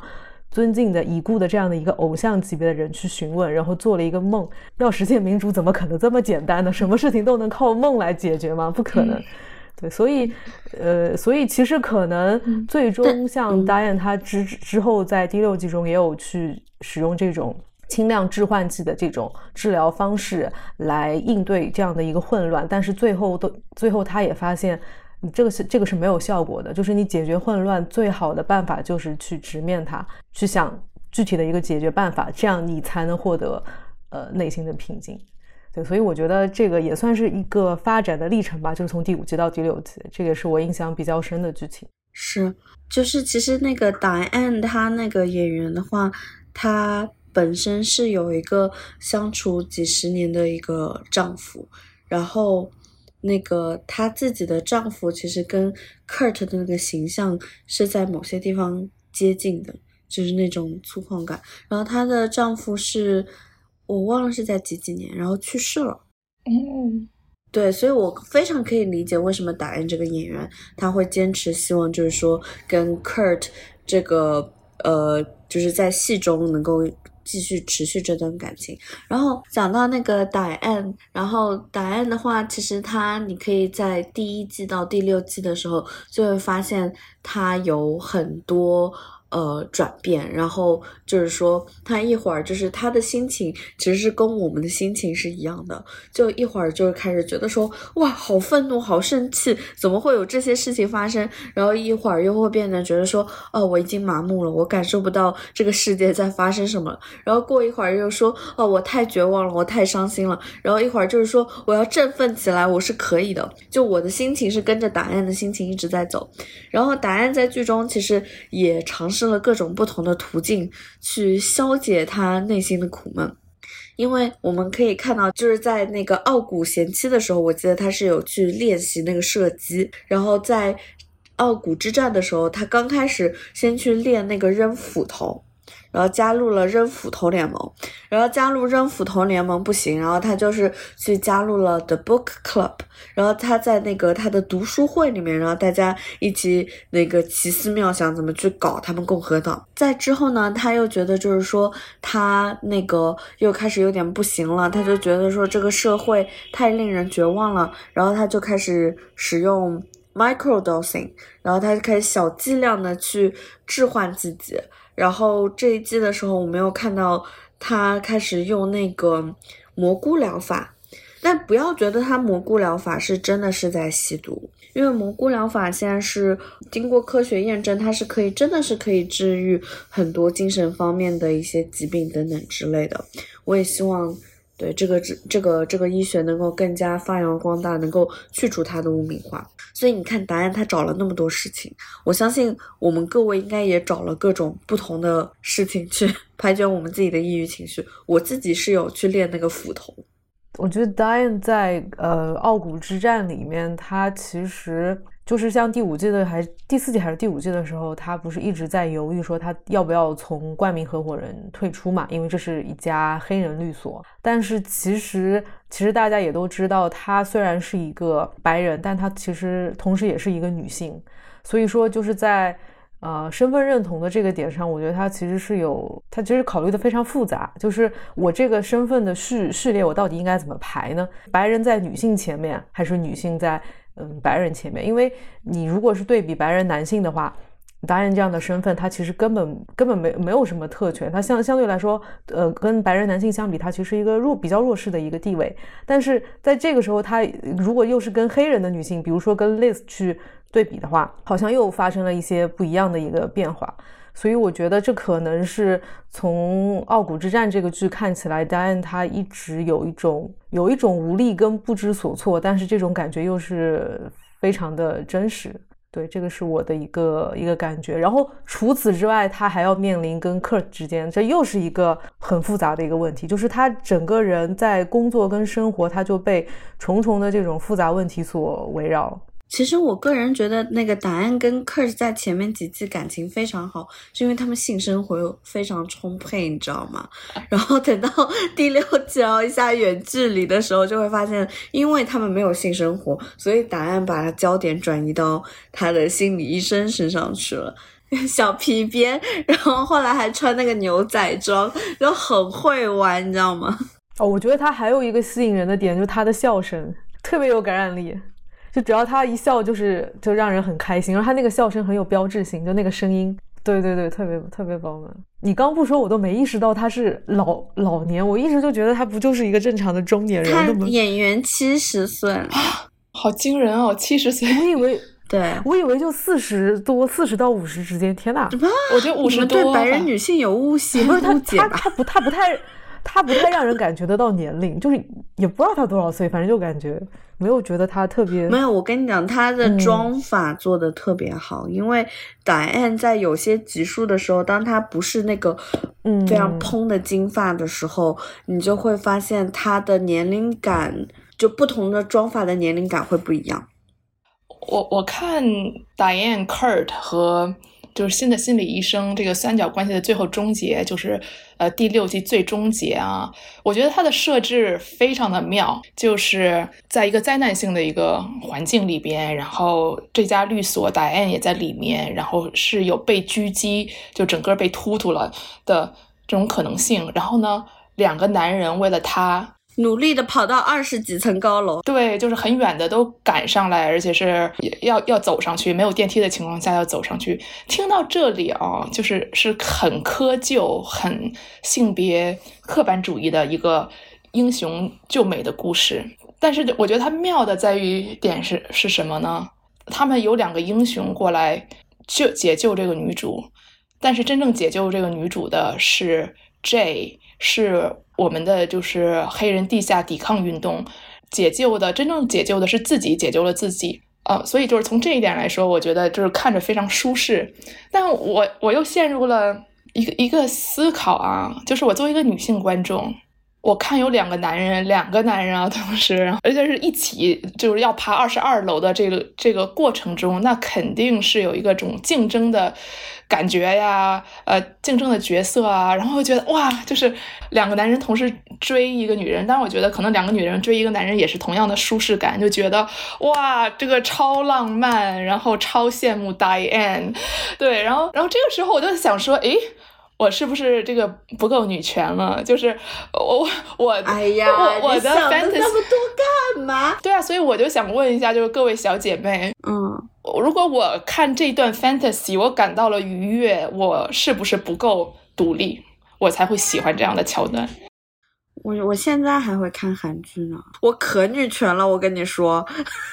他们两个身上有一个特性，就是他们都有着一个传统的骑士精神在。对，就是骑士精神在这个年代 out 了吗？或者我我喜欢骑骑士精神，是因为我我不够女性，呃，就我我不够独立吗？就是我作为一个，我又想成是是一个独立的女性。如果我想成为一个独立女性的话，我还可以再喜欢骑士精神吗？你这样逆向思考一下，假如就比如说我对你做一些很骑士精神的事情的时候，你会不会觉得说也是快乐的？那是不是就是说骑士精神是可行的，女骑士精神也是可行的？所以你是还是一个女权主义者，你没有被我们去删掉。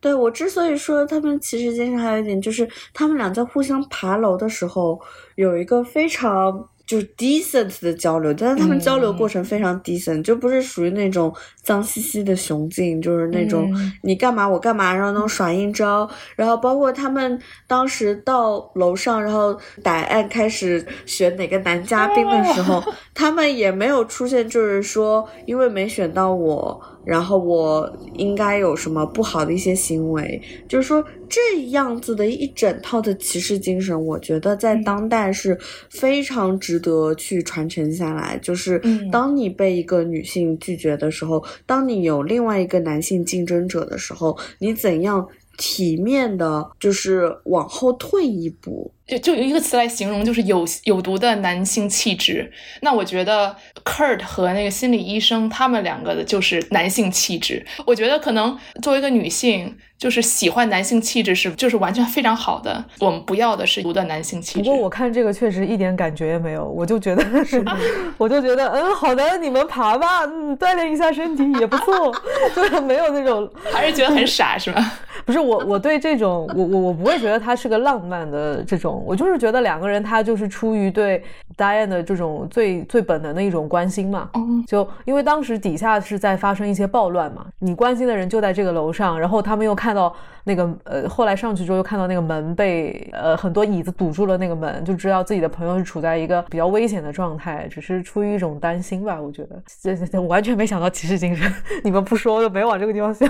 不不好意思关联到浪漫爱了，然后那个。还是很欣赏这些行为。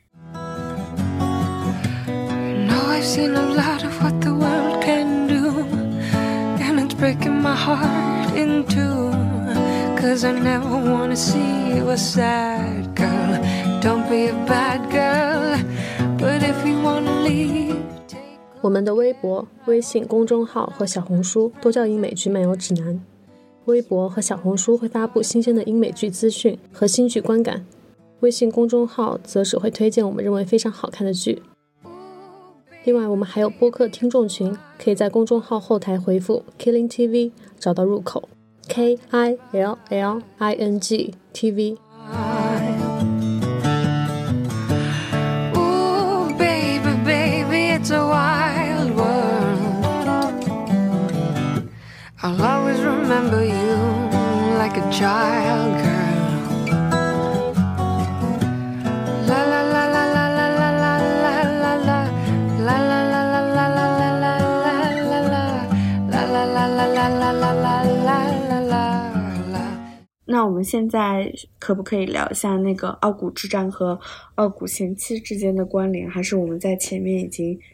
基本上聊过了傲骨贤妻和傲骨之战的不同吧，嗯，就是当时第一次听说要拍衍生剧，然后听说是打雁的话。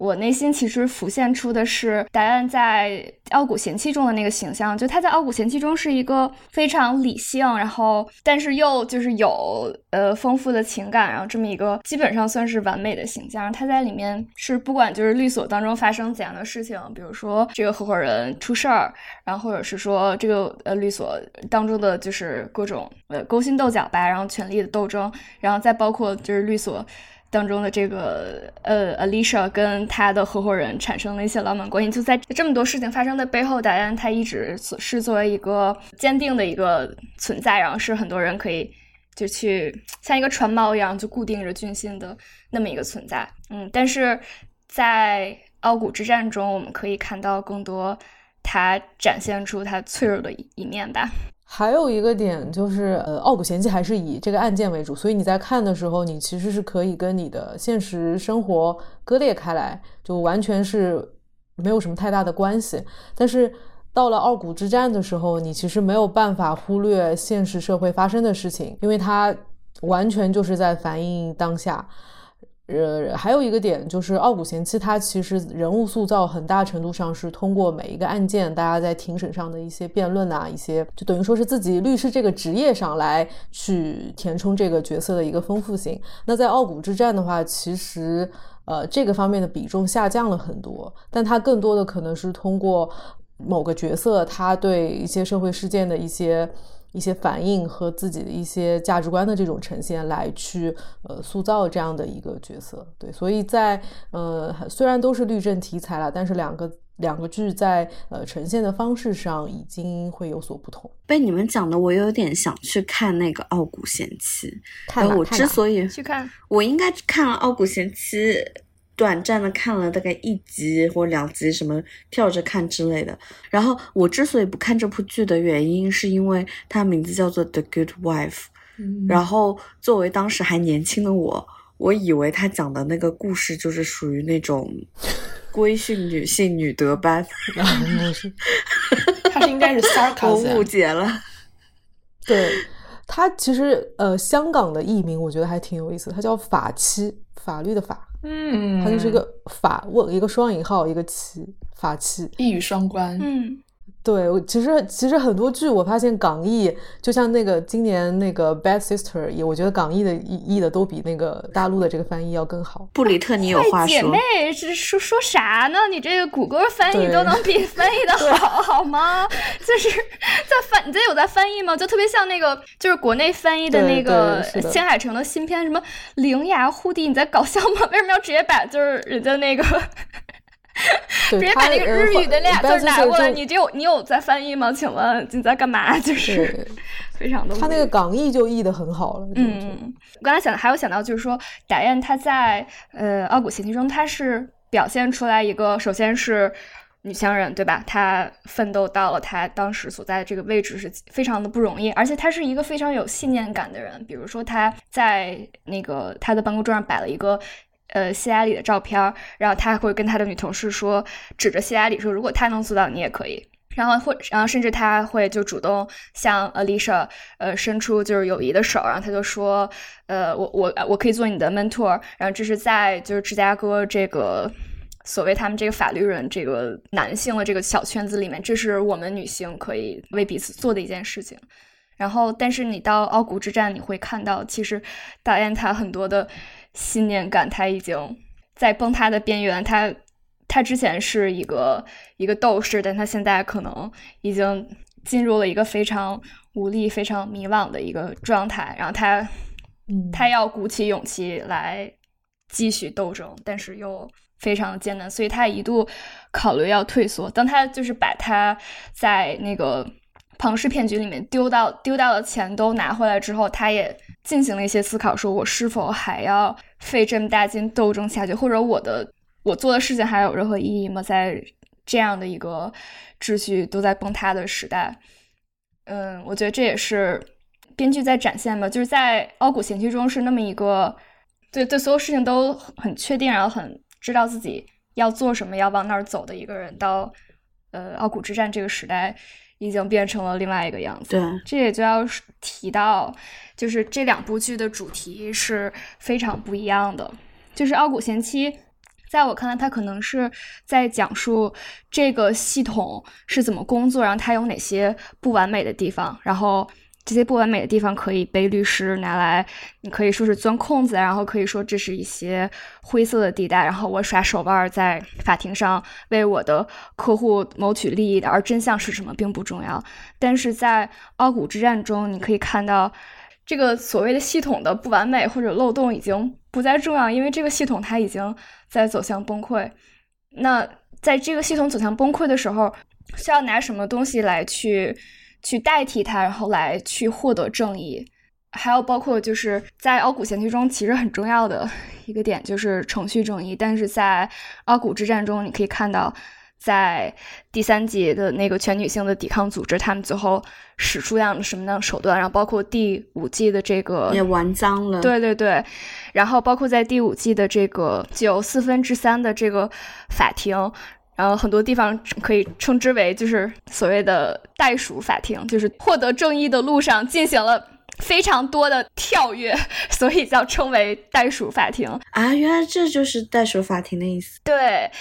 然后，然后甚至到第六季，就是呃，这个 The Collective，就是这个黑人的地下抵抗组织。其实很多时候，嗯，法律在这个傲骨之战中已经不再是大家的信仰，已经不再是律师生活当中最重要的一部分，更何况是在傲骨之战这个世界中的普通人的生活当中，就是这一切已经不可避免的在在走向灭亡。所以在第六季的时候，呃，每一集的题标题都是。The end of 什么就是什么的终结。最后一集的名字叫 The end of everything，就是所有一切的终结。然后他在一直在铺垫，就是一个呃内内战的一个情绪。这可能是就是这个这个剧他他想表现的主题吧。啊，说完了。其实，在美国地区的话，就是讲到我们亚裔群体有没有这样的组织。其实我们是有一个很类似的组织，就是呃，你你们知道，就是有一个叫做 Guardian Angel 吗？就是当那个纽约在就是八九十年代最混乱的那个时间段的时候，每辆地铁上面，就是因为他们有太多杀人案件啊、抢劫啊之类之类的事情，然后人民他们就组织了，就是有一个叫做守护天使的组织，然后他们戴着红色的贝雷帽，然后每个车每个地铁车厢他们会站一个这样子一个非常 muscle 非常有肌肉的男性，就站在车厢里面，然后就保护这整节车厢的人，然后这个传。统其实至今是被延续下来的，就是当我们这几年的时候，因因为那个新冠的关系，所以就导致了很多人他对亚洲人是有非常强烈的歧视的。我相信欧米伽老师跟那个布里特尼老师应该都有非常深刻体验，就是我个人也会走在路上，然后如果我讲中文的话，我是会被 assault 过的。然后就会觉得说非常不安全。然后呢，Guardian Angel 的守护天使，他们就是在 China Town 的那个地方，就是在那个曼岛的 China Town 地方，他们就有一个这样的组织。然后都是亚裔，或者说是你愿意帮助亚裔的人。然后他们就是戴着红色帽子，然后后面穿了一件那个夹克，然后上面绣着龙图，然后看上去特别屌。然后在那边巡街，然后他们巡街的时候，大家都会跟他们打招呼，然后就会说 Thank you for your service 这个样子。就是我看到这些人，我是觉得很安心，但是他们只在那一块巡逻，我会有点生气。就是你们巡逻的地方能不能 大一点，能不能波及到我生活的地方？哎，那他这个是可以有新的人，比如说我想加入这个这个团体，是可以这样子的，是吗？对对对，可以。会有一些甄选嘛？就跟那个啊，他们有培训的，他们有培训。我们亚裔也是可以的，其实亚洲人。还是挺厉害的，就是包括就是以前九十年代动乱的时候，在加州那边有一个特别有名的，就是在屋顶上的韩国人。他们在加州那边，因为当时有很多暴乱，然后那些暴乱的话，有可能会倾向袭击一些看上去比较好欺负的东亚人。然后当时中国社区和日本社区是有被搞得很惨，但是人家韩国社区可猛了。韩国社区所就很多男性拿着把枪在屋顶上，只要你是一个坏人，他就会射击你。韩国男性当时保卫了这是一整个社区，非常精。希望我们能够。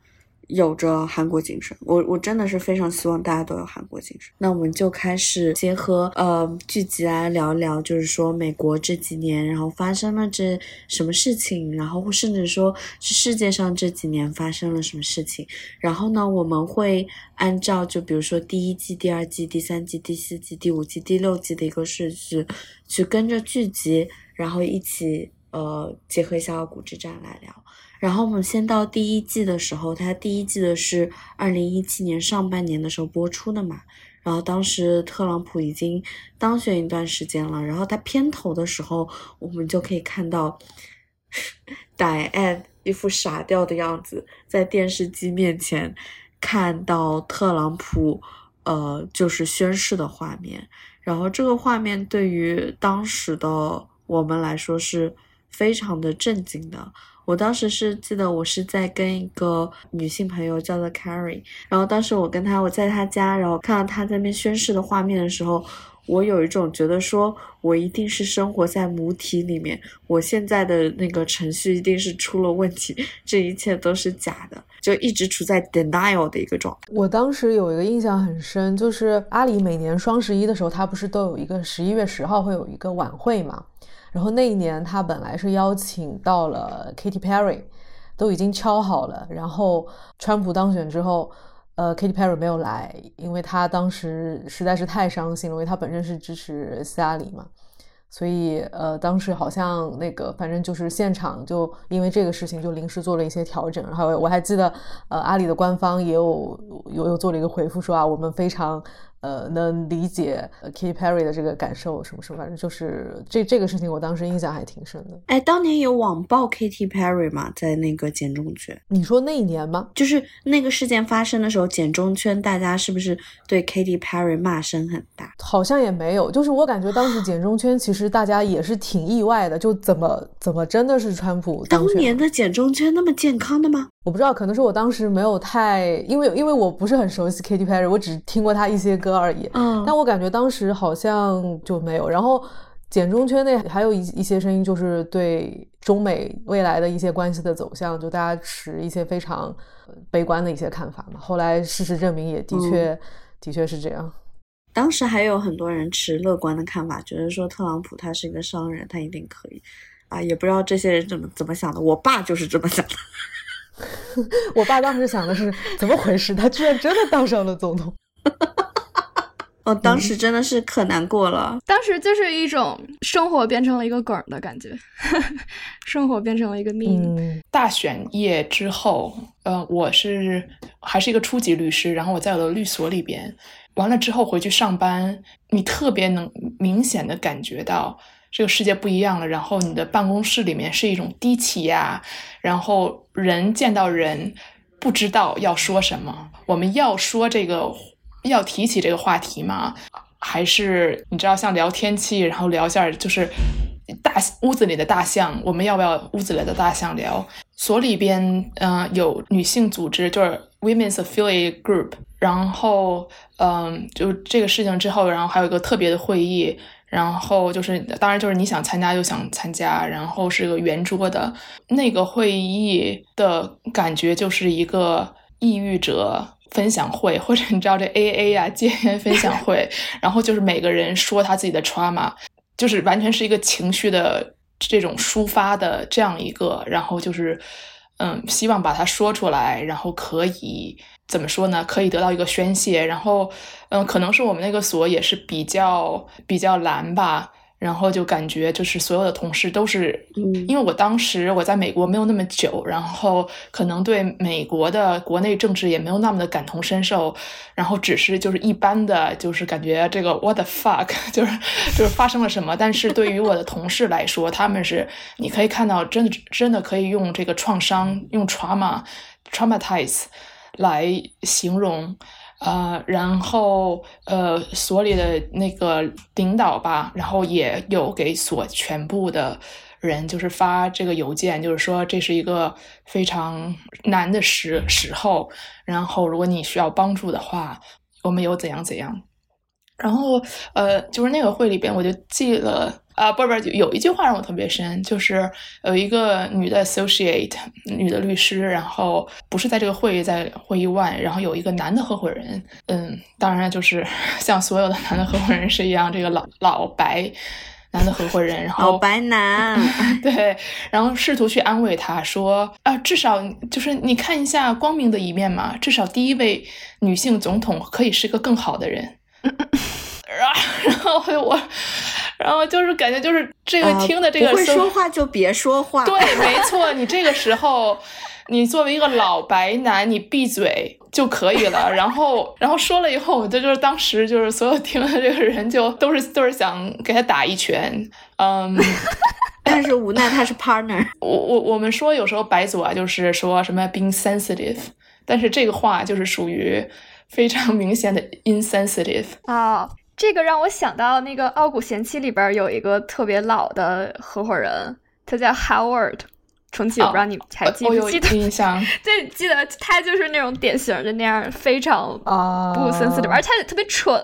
就是真的很蠢。他是在 《老白男合之战》有没有出现过？就是说那个不要在办公室放兰花的那个人吗？呃，不是，他是他出现，他变成了一个法官，他被 他被特朗普。提名当当上了一个法官，然后他就在那儿开始耍威风，然后我看他们那大家那些人都无语了，看到他 特朗普丫的造了多少孽。当时我还在读书嘛，然后当时是说，如果希拉里当选的话，我们那个河旁边会那个放烟花。然后他当时的当选线，就无论是希拉里当选，或者说特朗普当选，他们都会在纽约发表讲话。然后呢，那个宇宙中心。然后当时那个希拉里当选，他是在一个就是我们有一个呃 convention center 一个大会中心，然后那个大会它是呃被绿名设计的，就是全部都是一个玻璃的一个建构，所以希拉里在那边发表讲话的话，就是有一种就是打破玻璃啊天花板的这个意境在里面，break the glass ceiling 也没发生，什么都没发生，然后。就是宣布是他的那个晚上，我我我跑到我别的朋友家吃，然后因为我当时的室友其中有一个是特朗普的坚持支持者的一个女生，然后我觉得我在我这个家 没法待了，然后我就去了别的朋友家里，我就是想说这世界怎么办？完蛋了就。哦，当时华人的那个还是有很多川粉的，就是在在美国的，不管是在美国的华人还是台湾都有川粉，好不好？然后当时哇，当时那个庆祝热烈的气氛啊真是印象深刻。对我当时有一个台湾的朋友，然后他是在台湾长大，但是他是美国国籍，他投票了，他投给川普，不少见。他他他不是一个人。是的，对，但是我们回想一下，就是当年在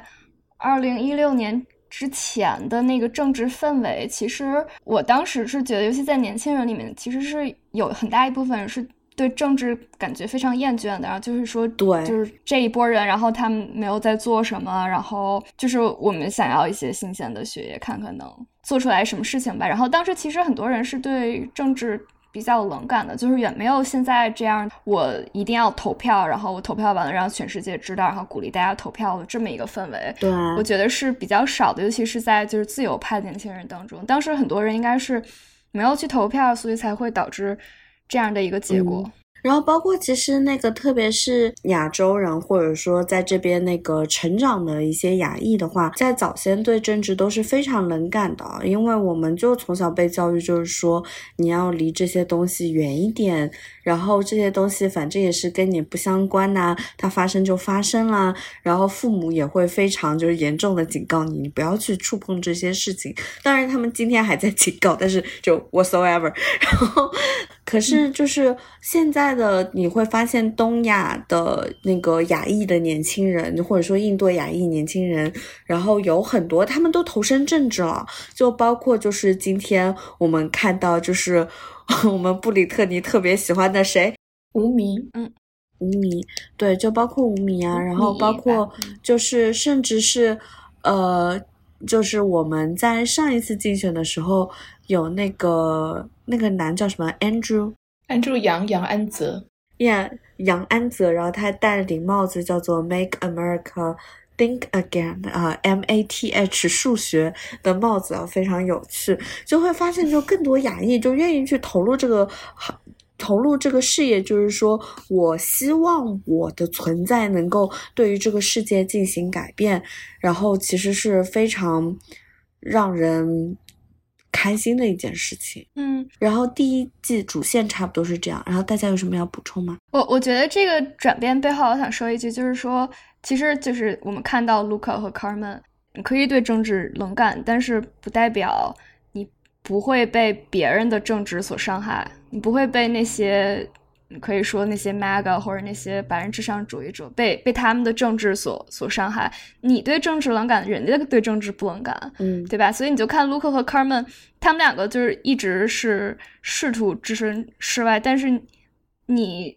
生在这个皮肤里，你就是没有办法去避免这个事情，所以 Luca 会被是白人 Karen 骚扰，然后 Carmen 他会被种族歧视，从呃旁边的楼狙击，对吗？就是这个事情你是避免不了的，所以你可以，你可以，你可以逃避啊，但是政治上可以逃避，但是你在生活当中是逃避不了的。嗯，第二季的时候其实有两出现两点，就是我们很想讨论，一个就是关于那个 J 的爱因斯坦签证。然后在第二季的第十二集的时候呢，就说 J 他是这个律所的一个调查员，J 和玛雅他们就驱车，然后去接证人的途中呢，突然间就被交警无故的逼停检查，然后逼停检查，然后发现车上有带违禁药品，然后违禁药品其实是那个证人的，跟 J 他们没有关系，但是 J 却是被关押在短暂的去关押在州的看法所里面，紧接着呢。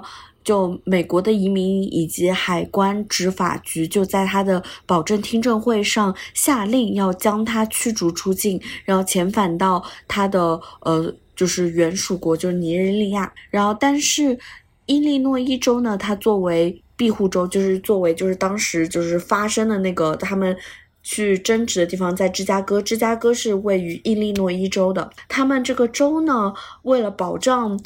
J 他的州权不受联邦政府的侵害，然后对他抱有同情之心的保释法官同意在律所调查时呢，将 J 以藐视法官罪继续关押在州法院。那 Marissa 呢，在调查发现，他就发现说，原来 J 他真的美国出生证明是假的，他确实出生在尼日利亚，是在一岁左右的时候来到美国，所以 J 本身是不知道这件事情发生的。所以为了能让 J 能够更加合法的。在美国，然后不被驱逐出境呢，他们就临时帮他去申杰出人才的签证。然后他申请的那个类别呢，其实是，呃，美国当时的第一夫人就特朗普的妻子梅拉尼亚·特朗普，当时也是通过这个签证，所以可以永久居住在美国的。然后当时梅拉尼亚·特朗普是以裸体模特儿所得到的出色人才。才可以在二零零一年的时候获得永居身份。然后那个 Marissa 就是尝试用 J 他会绘画的这样一个天赋，也避免了 J 在后面就是遭受遣返这个东西。但是其实剧集它里面不是一个非常 consistent 的一个东西，因为在剧集的后半段又突然提到，就是说 J 他本身是没有美国身份的，然后他是在。欧签证下面，而不是在绿卡的程序下面，所以我觉得这个剧他们自己的编剧在做这个剧的时候，它前后是有一些矛盾存在的。然后你不是很仔细发现的话，或者说你不是正好了解这一块内容，因为我们处在美国的华人会很关心这些事情嘛，就是会很灵敏的发现说，哦这一块它前后不一了。第二季的话，他就会聊到一些话题，就比如说特朗普的 PP tape，然后聊到就是特朗普的一些通俄事件，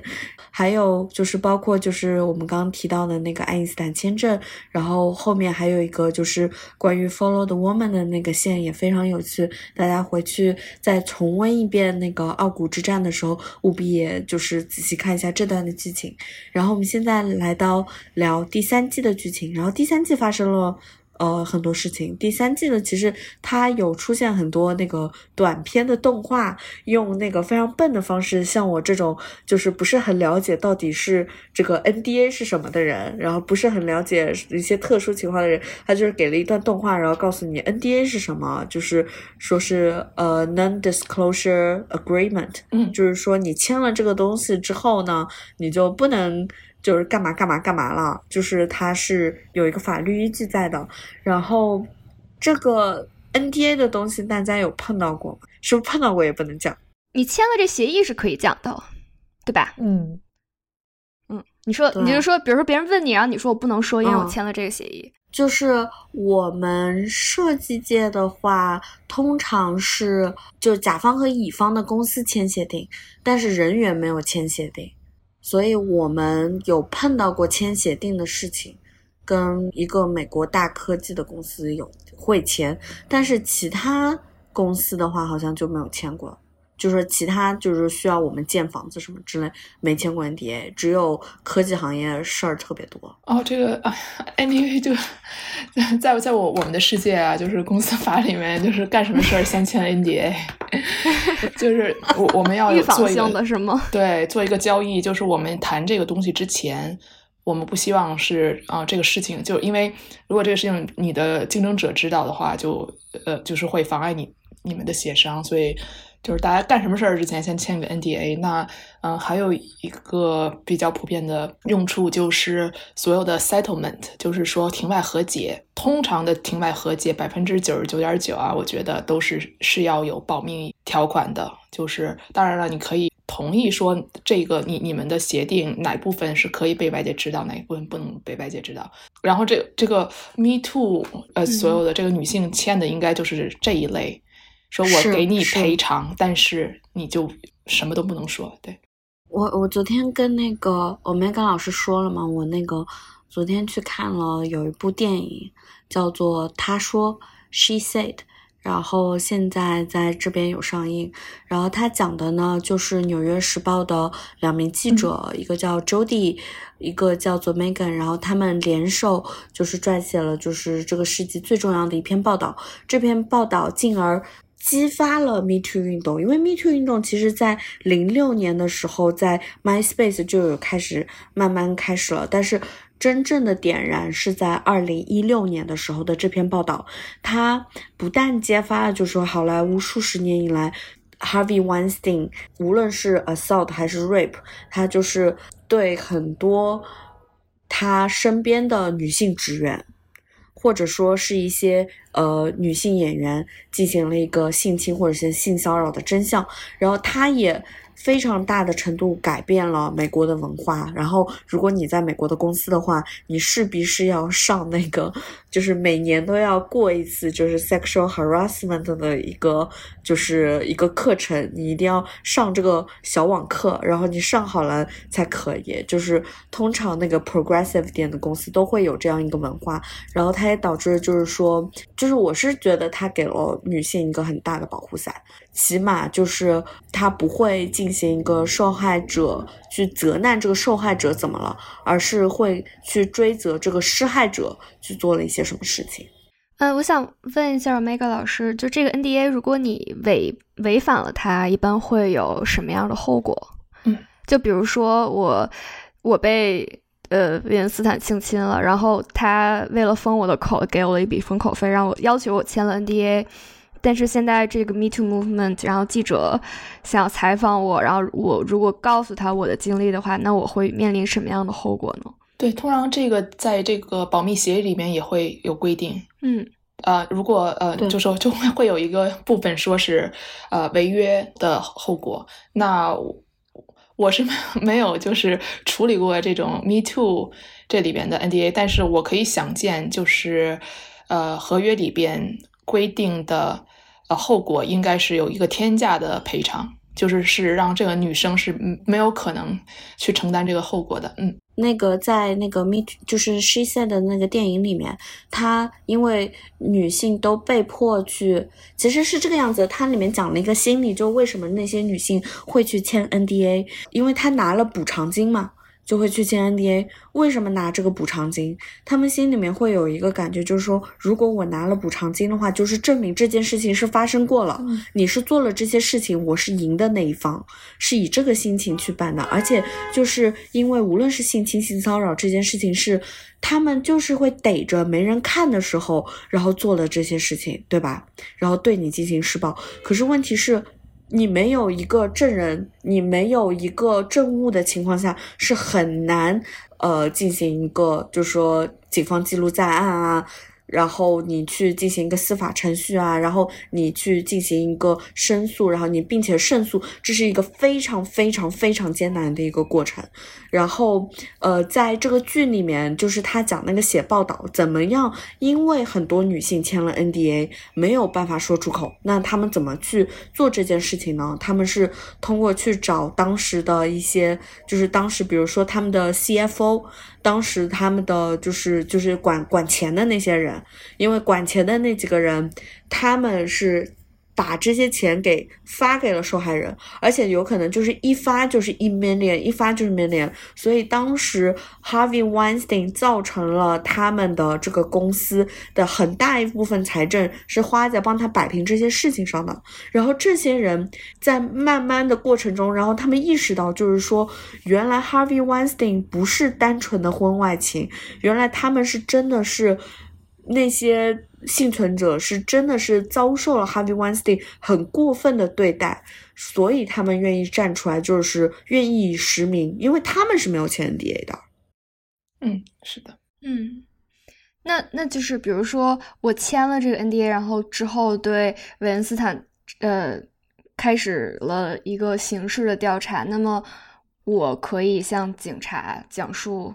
就如果他警察需要来呃询问我的话，我可以向警察来讲述，或者检察官来讲述我的遭遇吗？还是这个东西也是在 NDA 范围之内的？对，通常呃，我还是要说一下，就是这不代表那个维维维因斯坦他的 NDA 的嗯嗯呃的条款，但是通常会有嗯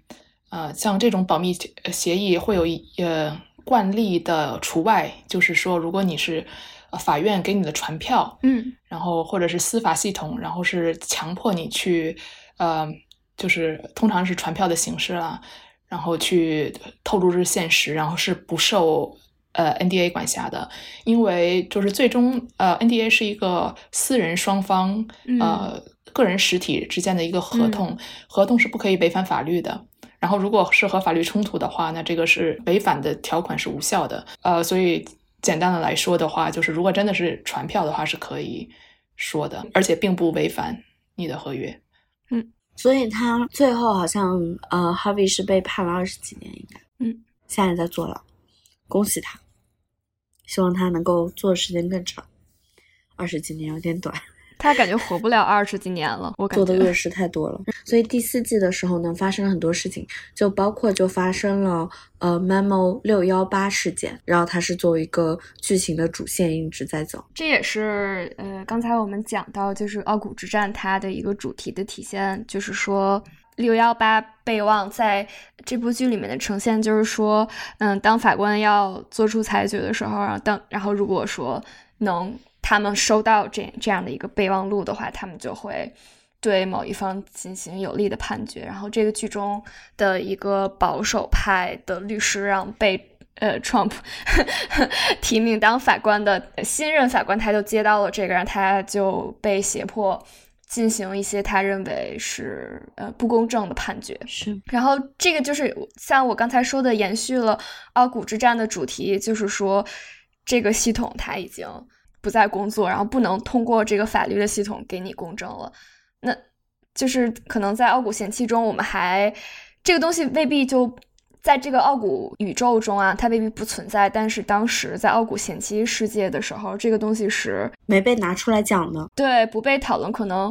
但但是在现在，在这个秩序崩塌的时候，这个 Memo Six Eighteen 它变成了。呃，贯穿这个第四季的一个主线，然后让让主角更加的意识到，就是这个所谓的法律系统，它不是我应该去捍卫的，或者它不是唯一我应该去去追求的一个东西。其实他之所以提到 M M 六幺八的时候，他有个很重要的原因，是因为当时爱泼斯坦的这整个案件，然后爱泼斯坦是。大家应该都知道吧，就是罗利岛事件。然后爱泼斯坦他其实之前在这个就是最大的审判之前，他之前会有一些小的诉讼嘛。然后每次小的诉讼的时候，都会有人递 memo，就是递一个备忘录过去。然后爱泼斯坦就突然间就好像没什么罪，有可能交钱，有可能不交钱，就感觉对他丝毫都没有影响。就这样子很好的存活下来了，就是它相当于是对于现实发生的事情是有一个互相呼应的点。然后在第四季的时候，因为第四季很短嘛，第四季只发生了七集的时间。然后当时之所以是七集，因为 因为当时是二零二零年，他们那个在录制播放的时候，全世界都开始新冠大流行，然后他们没有办法进行一个录制。然后在美国当时的时候。Covid 刚发生的时候是非常可怕的一个景象，然后三四月份的时候，我还记得就是街上完全没有人，然后你所有听到的声音就是要不然就是警铃啊，要不然就是救护音，然后一直在那边呜呜呜呜，然后我就属于那种很崩溃，然后每天只能打开电视机看一下，就是说呃最近这个事态发生到一个什么地步，非常混乱的一个景象。当然这些混乱的景象在第五季我们。刚刚之前讲的 previously on，然后第五季的第一集里面也有一个很好的呈现。当时大家都是关在家里吧？哎呀，现在讲到这个新冠疫情，真的是 哎，太复杂了，悲从中来，真的是就开始头 头秃。在某些地方已经成为了历史，在某些地方还是现在进行时。是，然后因为当时我们这些事情发生的是，我印象很深刻，我应该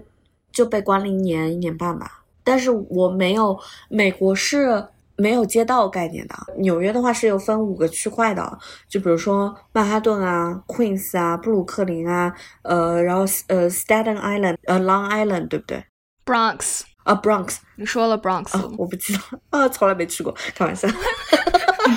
看这个嘴脸呀！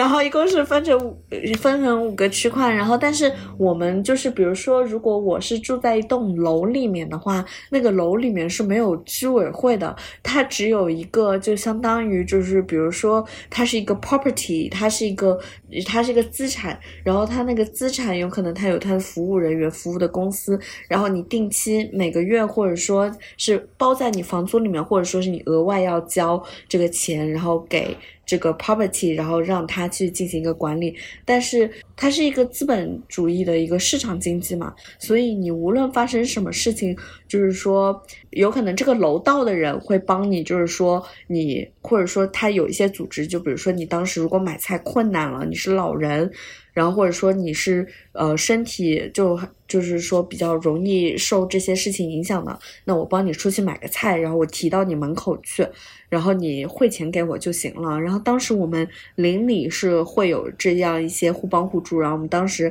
还就是建了一个 WhatsApp 的群，就是大家就是啊说一下，就是今天怎么了什么之类之类的。就是其实跟我们现在那种微信群里面有一个楼里面就是很像，你知道吗？但是你会发现，就是说无论说是中国还是美国，就是人和人，就是不说把那个。美国政府、中国政府全都抛开，就是一边讲，人和人之间的互相帮助是非常美丽的。有的时候我们就是在想，就是说，那到底美国政府和中国政府之间的差别在哪里？然后我是作为一个门外汉，我是完全就是不是这个科系背景出身，我个人感觉就是说，就是一个你政府管的多了，你政府管的少了。你刚刚说那个没有接到这个概念的时候，我突然间想到，那个时候就是很多中国人会当时就很自豪嘛，就觉得全世界都应该来抄中国的作业，因为当时新冠肺炎的这个初期，中国的一些举措是有一定成效的嘛，大家他当时就疯狂想全世界抄作业，然后，但是随随着时间的推移，你现在你现在看到底是这这这这这这到底要该怎么说？对。就我觉得他那个针对于新冠的一些计划，它是应该可以因为这新冠的严重程度进行一个改变的。因为我们当时在美国最流行的那几款新冠病毒，是真的担当不起，你知道吗？就身体弱点就真的不行了。我自己也得过新冠，然后今年上半年的时候得了一次奥密克戎。我当时就躺在床上，我就打开 Clubhouse，然后我就觉得就是得了一场很重的感冒。前两天的时候我很不舒服嘛，因为悲伤，然后在家里面躺着，然后质疑我自己对于 partner 的一个选择问题。然后，然后后来我到第三天的时候，他们跟我说有那个新冠特效药嘛。然后我就去那个打电话跟那个 Walgreen 那边，然后申请那个新冠特效药，因为我是符合那个新冠特效药它的那个人群在的。然后去打那个电话，然后吃那个新冠特效药，然后我差不多一天时间我就好了很多。哇哦！但是我后来一直，因为他是说，因为他那个白天有个药，晚上有个药，然后你要吃满，有可能五天就行了嘛。我现在家里面还留了几颗药呢，然后我当时是吃了三天。然后我基本上就没事儿了，我特别精神。下个礼拜我就接着上班了，但是我因为公司的政策问题嘛，所以我是居家办公，就是完全就不去办公室这个样子。我身边的人我不认识没有没得过的，就都得过了。是，所以这个事情就是已经到这么两三年过去之后，它这个新冠肺炎其实加剧了世界的割裂吧？就你知道现在在呃在国内啊，就简就是大陆。很多像那种高校的一些学生，然后有一些比如说年长的一一些朋友，他们其实还是非常非常恐惧的，就是就还是会在恐惧病毒的这个本身啊，而不是一些防控相关的政策。然后你你挺难跟他解释的，对。然后再加上其实我本身体质不是很好。然后我还抽烟，然后抵抗一个礼拜也就没事儿了。但体质好一点的人，那说不定三天就没事儿了。所以我就觉得很搞笑，就很多人病在家里面病殃殃的，然后结果测出来阳性，结果待了一星期差不多好了之后被拉去方舱，就觉得就是整个人生就是一个黑色喜剧。嗯，是的。连接着第五季、第六季的时候，其实发生了很多事情嘛。第五季和第六季的时候，其实它，特别是第六季，它就是一直在讲一些，我不知道，因为我我是觉得《傲骨之战》是在这方面给了我很大的启发。然后特别是第六季的时候，他其中提到了，就是说，无论你是支持特朗普的，无论你是白人至上主义者，还是你是黑人民权运动，或者说你是卡车司机，你每一个细小的分类。他们都发出了声音，所以他们那个律所楼下一直发出不断的声音，然后不断的游行，不断的抗争。然后我就觉得警察特别累，你知道吗？就天天那边抵着那个盘子，然后各种撒那个催泪瓦斯。对，催泪瓦斯，然后就是催的胆，我我不知道那玩意儿叫什么，还没被喷过，你知道？运气特别好，没被喷过。因为那个呃，其实我们连接到就是。当时就发生的事情，因为第四季发生的事情很多嘛。同时，其实它还发生了，就是它里面有提到，之后有提到很多那个黑人民权运动嘛。然后，其实黑人民权运动它时间好巧不巧，正好跟 COVID 是撞在一起的。所以当时我是一个怂货，我特别怕感染新冠，因为它是前几波新冠还比较严重的时候，我就躲在家里，然后。黑人民权当时发生了很多事情，其实看的就是心特别痛，就包括那个，就是他的起因不就是那个 George Floyd 的，就是被警察给按在下面，然后他没有办法呼吸，然后他就死掉了，很可惜。然后当然之后很多人还对于 George Floyd，然后他本身然后进行一些 victim blaming 啊，然后说他这本人是有多坏多坏。但我们把这些事情抛开一谈，就是说。你可以发现很清楚的一件事情，就是无论哪个国家警察都会过度执法。就是，美国这个国家的警察就简直了，就是当然也是有好的警察的，我们就是不能忽视这件事情。但是在 George Floyd 的这件事情，我们就会发现警察的暴力执法，就人就警察他是个人，人只要拿着一点点鸡毛大的权利的时候，因为权力是一个很有腐蚀性的东西。然后他就会突然间觉得说自己被看见了，然后自己被看见了就可以为所欲为的去做任何事情。所以黑人民权运动时候没有参加，我一直觉得就是说我事后觉得很不好。然后黑人民权运动我是有捐款了，但是我没有亲身去。然后我当时是有黑人同学嘛，然后后来就是发生到特朗普不是要驱逐有学生签证的人。还是说不续签证？当时有发生过这样一起很大的事件，应该是就是中东国家部分国家的学生不许入境了。对，但是当时特朗普刚出来的时候，他是说要 cancel 掉跟 OPT 相关的很多东西，就是会影响到就是说所有国家所有外国的学生在美国居留的一个问题嘛。然后当时我是有在学校里面发起一个活动，然后去。让学校能够，因为当时各个学校就会在发生。当时我又发起一个活动，就是让学生去 push 这个学校作为一个组织去那个发声，然后去加入同样的协议，就是说我们不支持特朗普的这个声明这个样子。当时我印象很深刻，我当时找签名的时候，我有一个黑人的同学，然后我跟我那个黑人同学讲，我说那个能不能你帮我转发，帮我签名一下。然后他就跟我讲了很长一串一段话，他就说说 Vivian，当时我是有看到你 Instagram 上有发过一两篇跟 BLM 相关的东西。他当时 BLM 发生的时候，学校其实说话的声音特别少，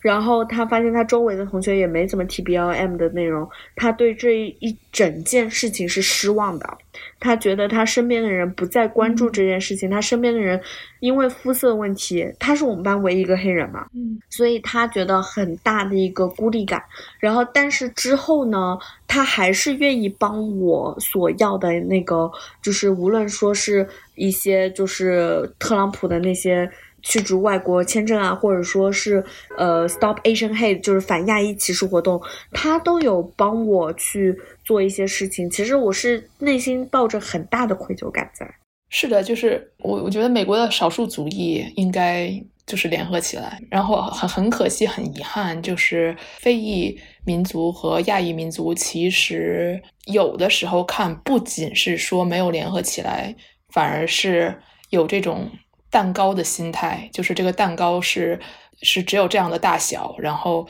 给了非裔，就是拿拿走了亚裔，或者亚裔成功了是拿走非裔的蛋糕，然后还有拉丁裔。对，所以这个我觉得也是，也是我们作为美国少数族裔就是应该 figure out 的。一件事情，但是我觉得 B O M 是一件很好事情，是因为 B O M 它的一个产生，因为他们那些组织的人就知道，就是说你记得你当时的声明就一定要一致，你应该怎样进行一个和平的示威和游行等一系列事情。然后当时我们搞 Stop Asian Hate，然后我们在 Clubhouse 上。就是有很多黑人，当时搞 B L M 的人，就手拉手拉手的，就一步步教你，就你该怎么做，你该怎么做。就是我会觉得，就是说，在蛋糕应该怎么分这个问题，是因为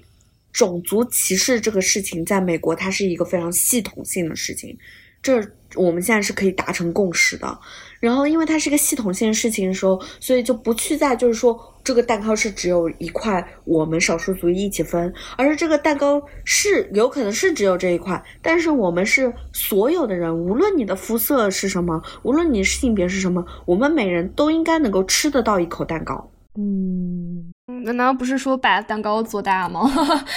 把蛋糕做大，去 抢去抢白人的蛋糕，把他们 的蛋糕抢回来。哎，我有点好奇，就是就是你们说到蛋糕这个问题的时候，我有个我有个疑问，就是这种是不是那种，比如说你刚到美国留学或者是工作，可能短时间时间比较短的人，跟在美国待了，比如说一两年、两三年，甚至更久。他们这两个群体的这个想法是是不是会发生一个转变，还是说其实并没有太多的一个转变？我觉得可能是跟你的公民意识是怎样觉醒有关的。你一旦觉得说，我在这个国家我是花了钱了的，我在这个国家买了东西吃，我在这个国家付的房租，我在这个国家我有可能如果我工作的话，我交了税。那我在这个情况下，我为这个国家做的这些经济贡献，为什么国家不应该保护我呢？国家我也不需要国家保护我，我需要国家给我一些公平的政策，我需要国家能够看得见我这个人。放到世界上的任何一个国家来讲好了，就是说，你是交了税的人，你交了税，你有权利呢。这个国家它只是服务你的一个机器。他如果是服务于你一个机器，他服务你，如果服务的不够好的话，你是作为他的一个批评者，你如果是他批评者，你应该是这个人的最好的朋友，你告诉他哪里做错了，他纠正不就好了吗？是，我觉得就是这个 B L M 他教给我的可能就是，但是我在网上看，就大家都在说，就怎么着，怎么样做一个 ally，就怎么样做一个好的同盟，就即使是比如说我是一个美国，然后呃。就是基督教新教的一个男的，就即使我是这样，在我在某些维度上，我也是有那么一丢丢可能是作为一个弱势群体存在。比如说我是 LGBTQ 什么之类的，就是你你需要你需要去去共情，让你需要去。呃，be sensitive，就是你要去去理解，就是别人的出发点是什么，然后你你要做一个同盟，然后我们我们做同盟，我们去争取，就是帮别人也是帮我们自己。当我们作为弱势群体的时候，帮我们自己争取应得的权益，是这样。是的，就 BLM，然后嗯，Stop Asian Hate，就是也是在过去的这几年里面挺有意思，就是这两年没有了，但是就是我记得就是有那么两。三年里边，然后就是群体性事件或者社会性事件频发，然后一个呃接着一个，然后就是一个事情发生之后，我们所里呃都是有那个 affinity groups，就是这个非裔律师协会，然后西裔律师协会，然后亚裔律师协会，然后一个群体性事件出来以后，我们所以会有一个就是 executive committee，就是说。这个领导 领导层会发一个官方的一个立场吧，然后每一个 affinity group 都会也发一个官方的立场，然后群发所有人，然后就在那一个期间，其实我还是挺感动的，是 Floyd 的事件，然后所有的群体，所有的 affinity group，然后都会说我们 stand in solidarity，我们是在一起的。然后一次又一次，就 现在想想还有有有一点点感动。也这这也不是自然而然一定要是这样的，但是是这样发生，我觉得是挺好的一件事情。嗯，而且在这个过程当中，参与的人是都是可以反思反思这个系统，反思你自己在这个系统当中的角色，反思你自己得到的一些特权啊。我觉得是学到东西的一次经历吧。我觉得。我反正就是呃，就是在本地聊天啊，尤其是和这种偏右派啊、川粉什么的。就他们老说啊，白左怎么样啊？这个政治正确怎么样？啊？什么什么政治正确正在害我，就是正在压迫着我，让让我不能说什么我想说的。但是，就是我每每想到发生到这样的群体事件的时候，然后每个组织这个群体都来站在一起 solidarity 的时候，我就觉得我是政治正确的受益人。对，我也觉得，就是我现在我我很佩服你们，就我也很佩服我自己啊，就是怎么现在还有这个讲道理的欲望呢？我们应该也建立自己的民兵组织，是不是？对，就是就是我我我我现在每每想到，就是跟我就是关于大的世界意见不同的人，我就是很难去进行一个对话，除非就是关系特别亲近的人。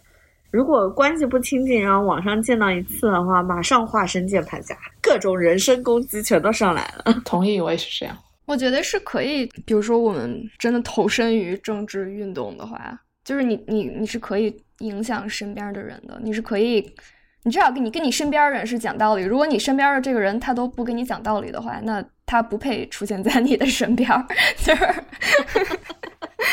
对吧？我们扯开很多了，然后我们再讲一下，就是第五季其实聊到就是有那个九又四分之三法庭嘛，嗯，然后聊到全民娱乐和那个真人秀等等之类，然后九又四分之三法庭，我们刚刚就是有浅谈了一下，就是袋鼠法庭，但是我真的是完全没有想到，就是说如果你作为一个。法律从业者的话，你是有一个那么大的风险，就是这件事情是不可以去做的。九又四分之三法庭它有问题吗？其实它的本质是一个仲裁庭。那仲裁庭是私人、个人双方的呃意思表示，然后他们他们有一个同意的呃一个方式，然后这个是法律是是尊重并且会执行他们的。最终的裁判结果，我们两个人然后说啊，OK，我们指派一个我们都信任的第三方，然后来给我们一个决定，然后我们事先他不管什么决定，我们事先都认同，我们都会这样做的话，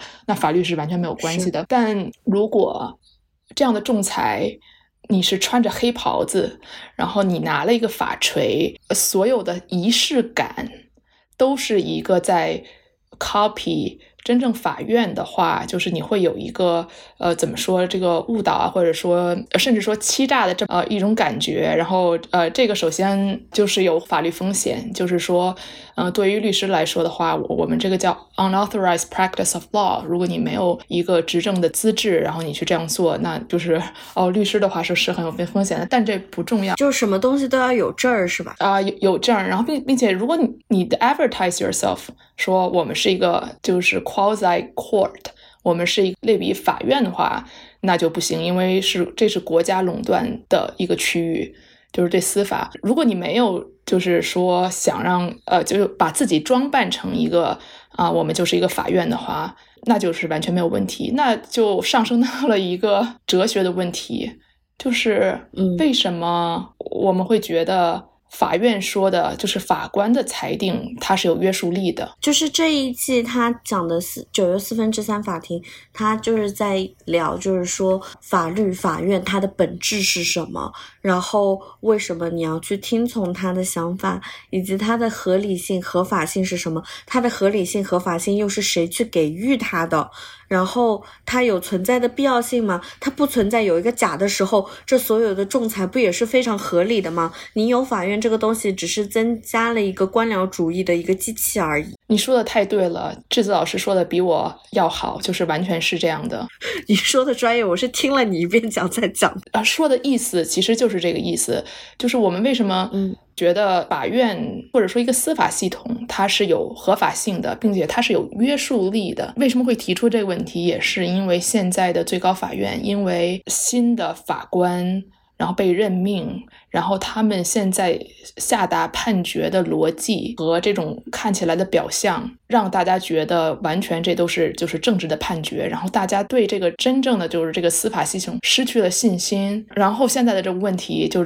出来了，就那我们以前我们为什么会完全相信，完全就是听从这个法院？像呃两千年大选那个布什和戈尔，为什么就是打得不可开交？然后但是最高法院说了。OK，我们不点票了，呃，不实赢了。为什么那个时候法院可以有这样一个合法性？然后大家那个时候没有所有人都上街，然后就就开始内战。如果二零二四年，今天也是，今天也是，我们讲那个特朗普和拜登这次的竞选，特朗普方发出了各个案件，好像五十几件还是六十几件，然后就是打这个官司，就是说投票算错了，这票数算错了或者怎样怎样怎样。然后当时 Adrian Boseman 他还在律所的时候，他六。六十几个官司赢了五十几个的时候，他说了一句话，他说 “system works”，就这个系统，它是真的在运作的，这个是可行的系统。然后我当时就听了这句话的时候，我脑子噔了一下，哦，就是我好他妈羡慕，就是泪流满面。但是我们可能在这个时代的一个尾声了，时代的嗯，当然就是今年的哦那个中期选举，让我们可能对。这个系统，这个又重拾了一点点信心，因为中期选举很多的特朗普支持的这个候选人，他们如果我不选赢，嗯，那就说明这个这个选举是被操纵的。然后法院判说，啊，这个票点票没有问题，那说明法院也被操纵了，就是没有人对任何的机构 institution 有信心。他们是用这个平台来竞选的，然后他们。基本上可以说是输掉了中期选举的这样一个事实，让我们就还可以有一点点欣慰，就是美国的人民吧，在大多数的美国人还是呃认同这个系统，对，然后又又回到那个刚才说九又四分之三法庭和真正的法庭的区别，就是代入法庭，如果他就是跳来跳去，然后他只是扔个骰子，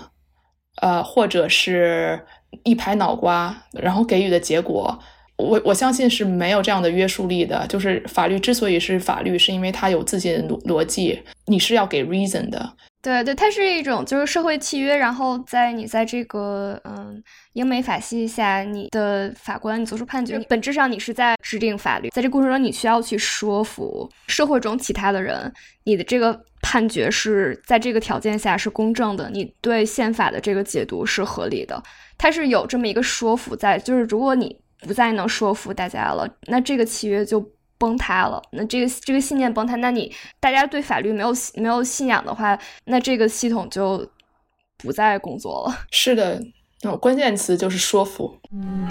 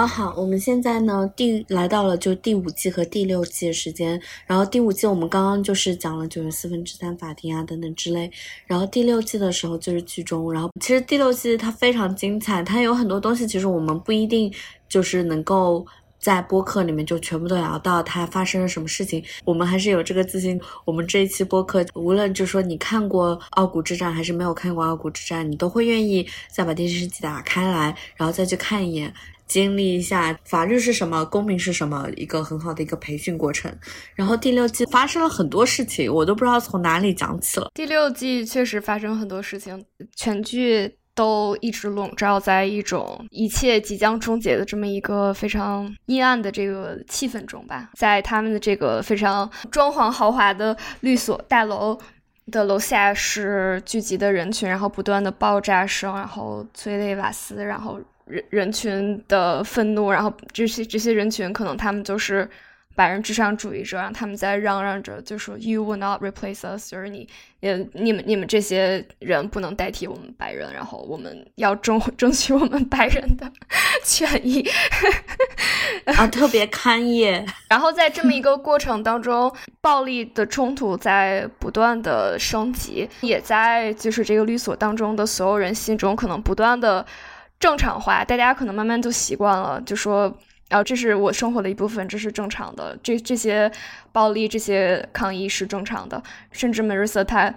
嗯，在看着窗外，他说说，哎，甚至还有一点美。一切就是在走向终结的氛围当中。然后这个律所他经历了很多吧。然后他整个第第六季其实它就是一个倒计时嘛。就是一开始那些白人至上主义者，他们就说你 save the date 啊，就什么十一月十号，然后要有一个什么事情，大家都觉得是内战。但其实 你最后最后一集，你看就是他那个倒计时，最终就倒计时的零时，其实。不是，就是一切都炸了，原子弹爆炸了，或者怎么怎么样，就内战开始打了，而是一个更就是大家没有想到的一一件事儿，就大家都想到，但没想到倒计时是关于这个，就是川普他宣布他要呃参选二零二四年的总统大选，这样。Y M C A，哇，好烦呢。因为这部剧播出的时候，特朗普还没参选，对不对？就是结局播出的时候。对，但那个时间点真的非常惊人的巧合，就大概是前后脚。但是其实布里特尼前段时间有跟我讲，当时现在其实有另外一个参选者在嘛，就是佛罗里达县州长，州长吧，叫做 DeSantis 吗？德桑蒂斯。德桑蒂斯跟那个特朗普的区别在哪里啊？哦，没有，德桑蒂斯是一个传统的共和党人，要减税，支持枪支，然后是你可以想到的非常有效果的一个共和党人。我我真的很生气，你知道吗？我觉得共和党就是，你们知道谁是共和党的吗？林肯是共和党的，反黑奴的人是共和党的，怎么共和党现在变成了这个样？我我想说的是，就是这个德桑蒂斯先生他。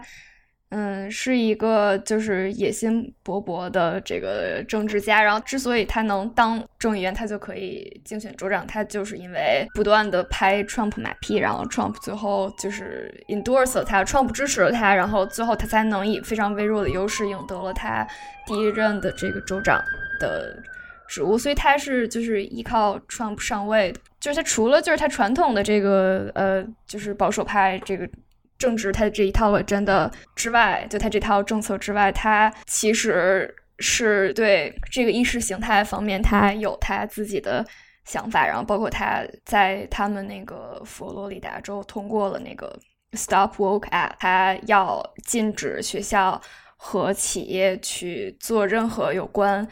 所谓他说 Critical Race Theory 的这些讲述。我们先说一下事实啊，事实就是现在全美国公立学校。没有学校在教授所谓的 critical race theory，这个完全就是说共和党他们立立了一个靶子，然后自己打，这样然后才引起就是家长的恐慌。通过这个法案，它的目的是什么？它的目的就是说，因为有这个法案，会导致比如说公企业或者是学校的教师，他面临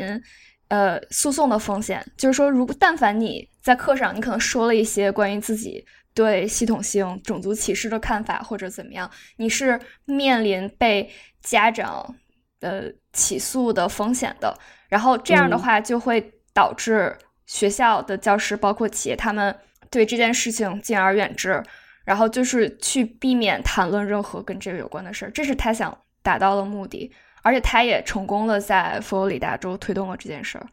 然后他另外一个就是他的所谓的在共和党内的政绩，就是说他们佛罗里达州内的这个嗯 gerrymandering，gerrymandering 就是说你政治划区嘛，你通过就是不同的一些特殊的区划，你可以把就是这一个区从一个少数族裔占占优的一个状态变成了一个保守派占优的状态。他成功的通过了一个非常激进的新的政治化去，导致佛罗里达州现在保守派红的不行，就红对蓝的比例变成了二十比八。就是他，他是一个既搞意识形态，又有政治手腕，可以真的去推动他这些。政治议题的这么一个人，所以他是一个继承 Trump 一波，然后可能他并没有 Trump 那些个人魅力，但是他是一个真的非常务实，他能把这些脏事儿能推进的人，所以是在我看来是一个比较可怕的。但是我不知道他在全国，就像我们之前群里说的，就说。因为之前共和党也出过很多嘛，就是这种在区域性可以算是一个政治新兴的这么一个状态，但是他在全国的舞台上可能未必能通过考验。但是不管怎么样，就这样的一个人，他的存在是非常可怕的一件事。然后佛罗里达州历史上都是摇摆州，但是大家可以看到，就是这些年就是转红转的非常快。你可以说是借这个东风，但你也可以说，就他的上台会导致这个趋势慢慢的。更加的明显，这样长了很多知识。同意布里特尼讲的，就是呃，德桑蒂斯抄了很多的川普的作业，但是我觉得他的底色还是那一个减税然后为富人服务的共和党人。但是川普的底色，他就是一个疯子，他不不配做个人的一一样的一个生物。然后他川普个人其实也不屌共和党的那些政策，川普并没有推进共和党的那些人希望的。就是把这个国家变成的样子，他只是想让自己成为明星，自己的焦点在自己身上而已。我觉得川普和德桑蒂斯，就是说德桑蒂斯是一个非常邪恶的人，但是川普是一个疯子，这样的区别。嗯，对。但是我在想啊，在现在已有的这个系统之下，是不是这个德桑蒂斯，如果啊，如果他说他能选上的话？然后甚至他可以连任，怎么样？他可能对这个社会的这个这个进步的事业会 造成更大的杀伤力，也不是不可能。重启有没有感受到美国水深火热？只要不生活在佛罗里达，应该就好一点。没有，你们可以选。我个人选是打雁在他的楼里面，然后下面全都是各种游行啊。对，我以为你要选择加拿大呢。至少答案不用做核酸。我那天看一个国内的观众，我跟他感受一样。他说，答案在芝加哥现在虽然是局势一片混乱，每天都有暴乱，但他不用做核酸呢，他不用担心明天就就那个就就出不去了。好吧。一个是疯子，一个是很有能力的、很红的人啊，确实很红，非常红。这个好像在中文语境中啊，对对，对不起，非常共和党，非常非常现代共和党的一个人。《傲骨之战》这部剧就其实是带给了我们很多启发。然后，《傲骨之战》就包括他前几季的时候有碰到一些困难，然后他碰到的困难就是因为新冠的发生，导致他们很多事情。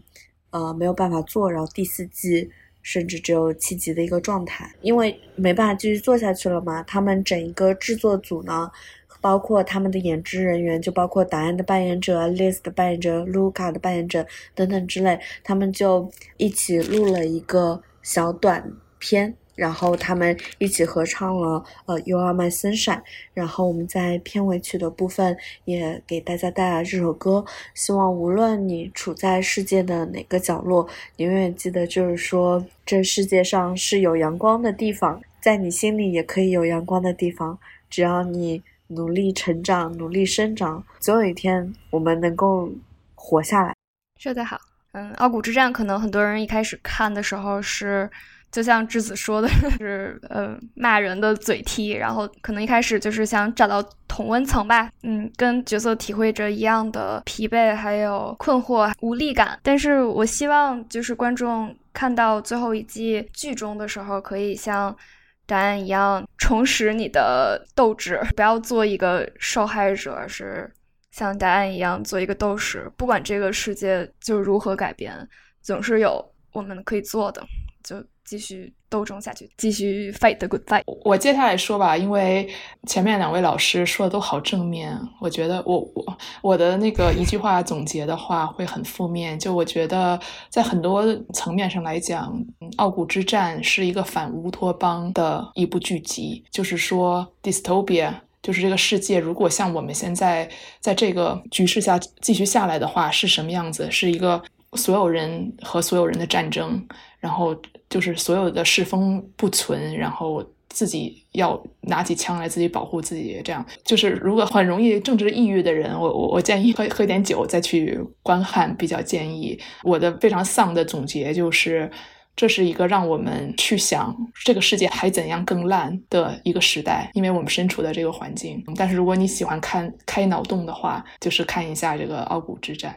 而且还很幽默啊！它是一个喜剧来的，咱们好像把它说成是一个特别就是阴暗治愈，但其实就是我我觉得我好像我最近只有在看这部剧的时候，我会就爆发出 大笑的感觉，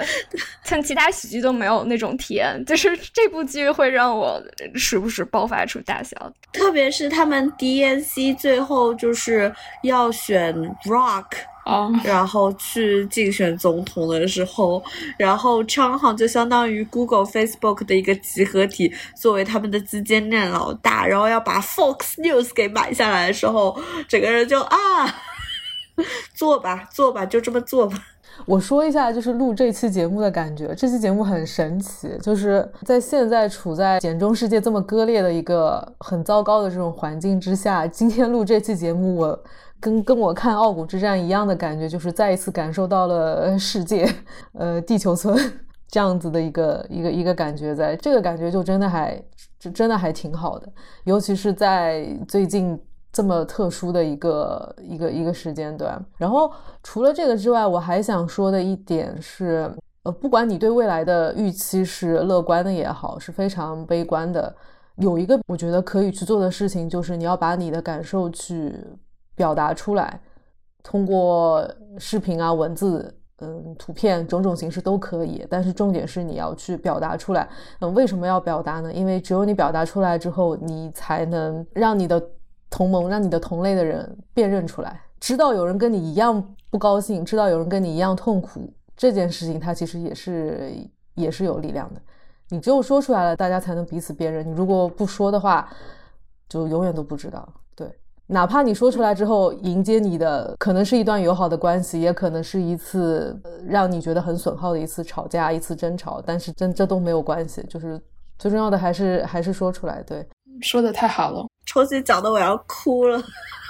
这是这是我们每个人最最最最简单可行的可以开始做的第一步。对，其实你也也不一定说你非要有很多的知识储备或者是怎么样，你就。把你最诚实的、最真实的感受说出来也好，也不用管到底说的对不对、好不好，这些都不重要，重要的就是说出来。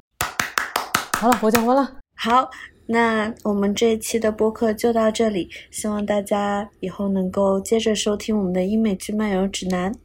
然后大家 say goodbye 吧，拜拜，谢谢大家，拜拜，拜拜。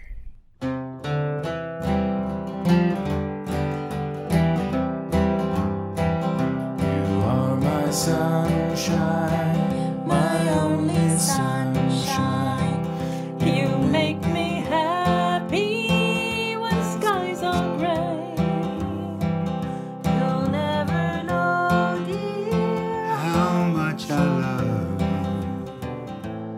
亲爱的听众朋友们，如果你喜欢本期节目，欢迎去苹果 Podcast 和 Spotify 上给我们用力打一个五星好评，或者去爱发电上打赏我们，支持我们的创作，谢谢。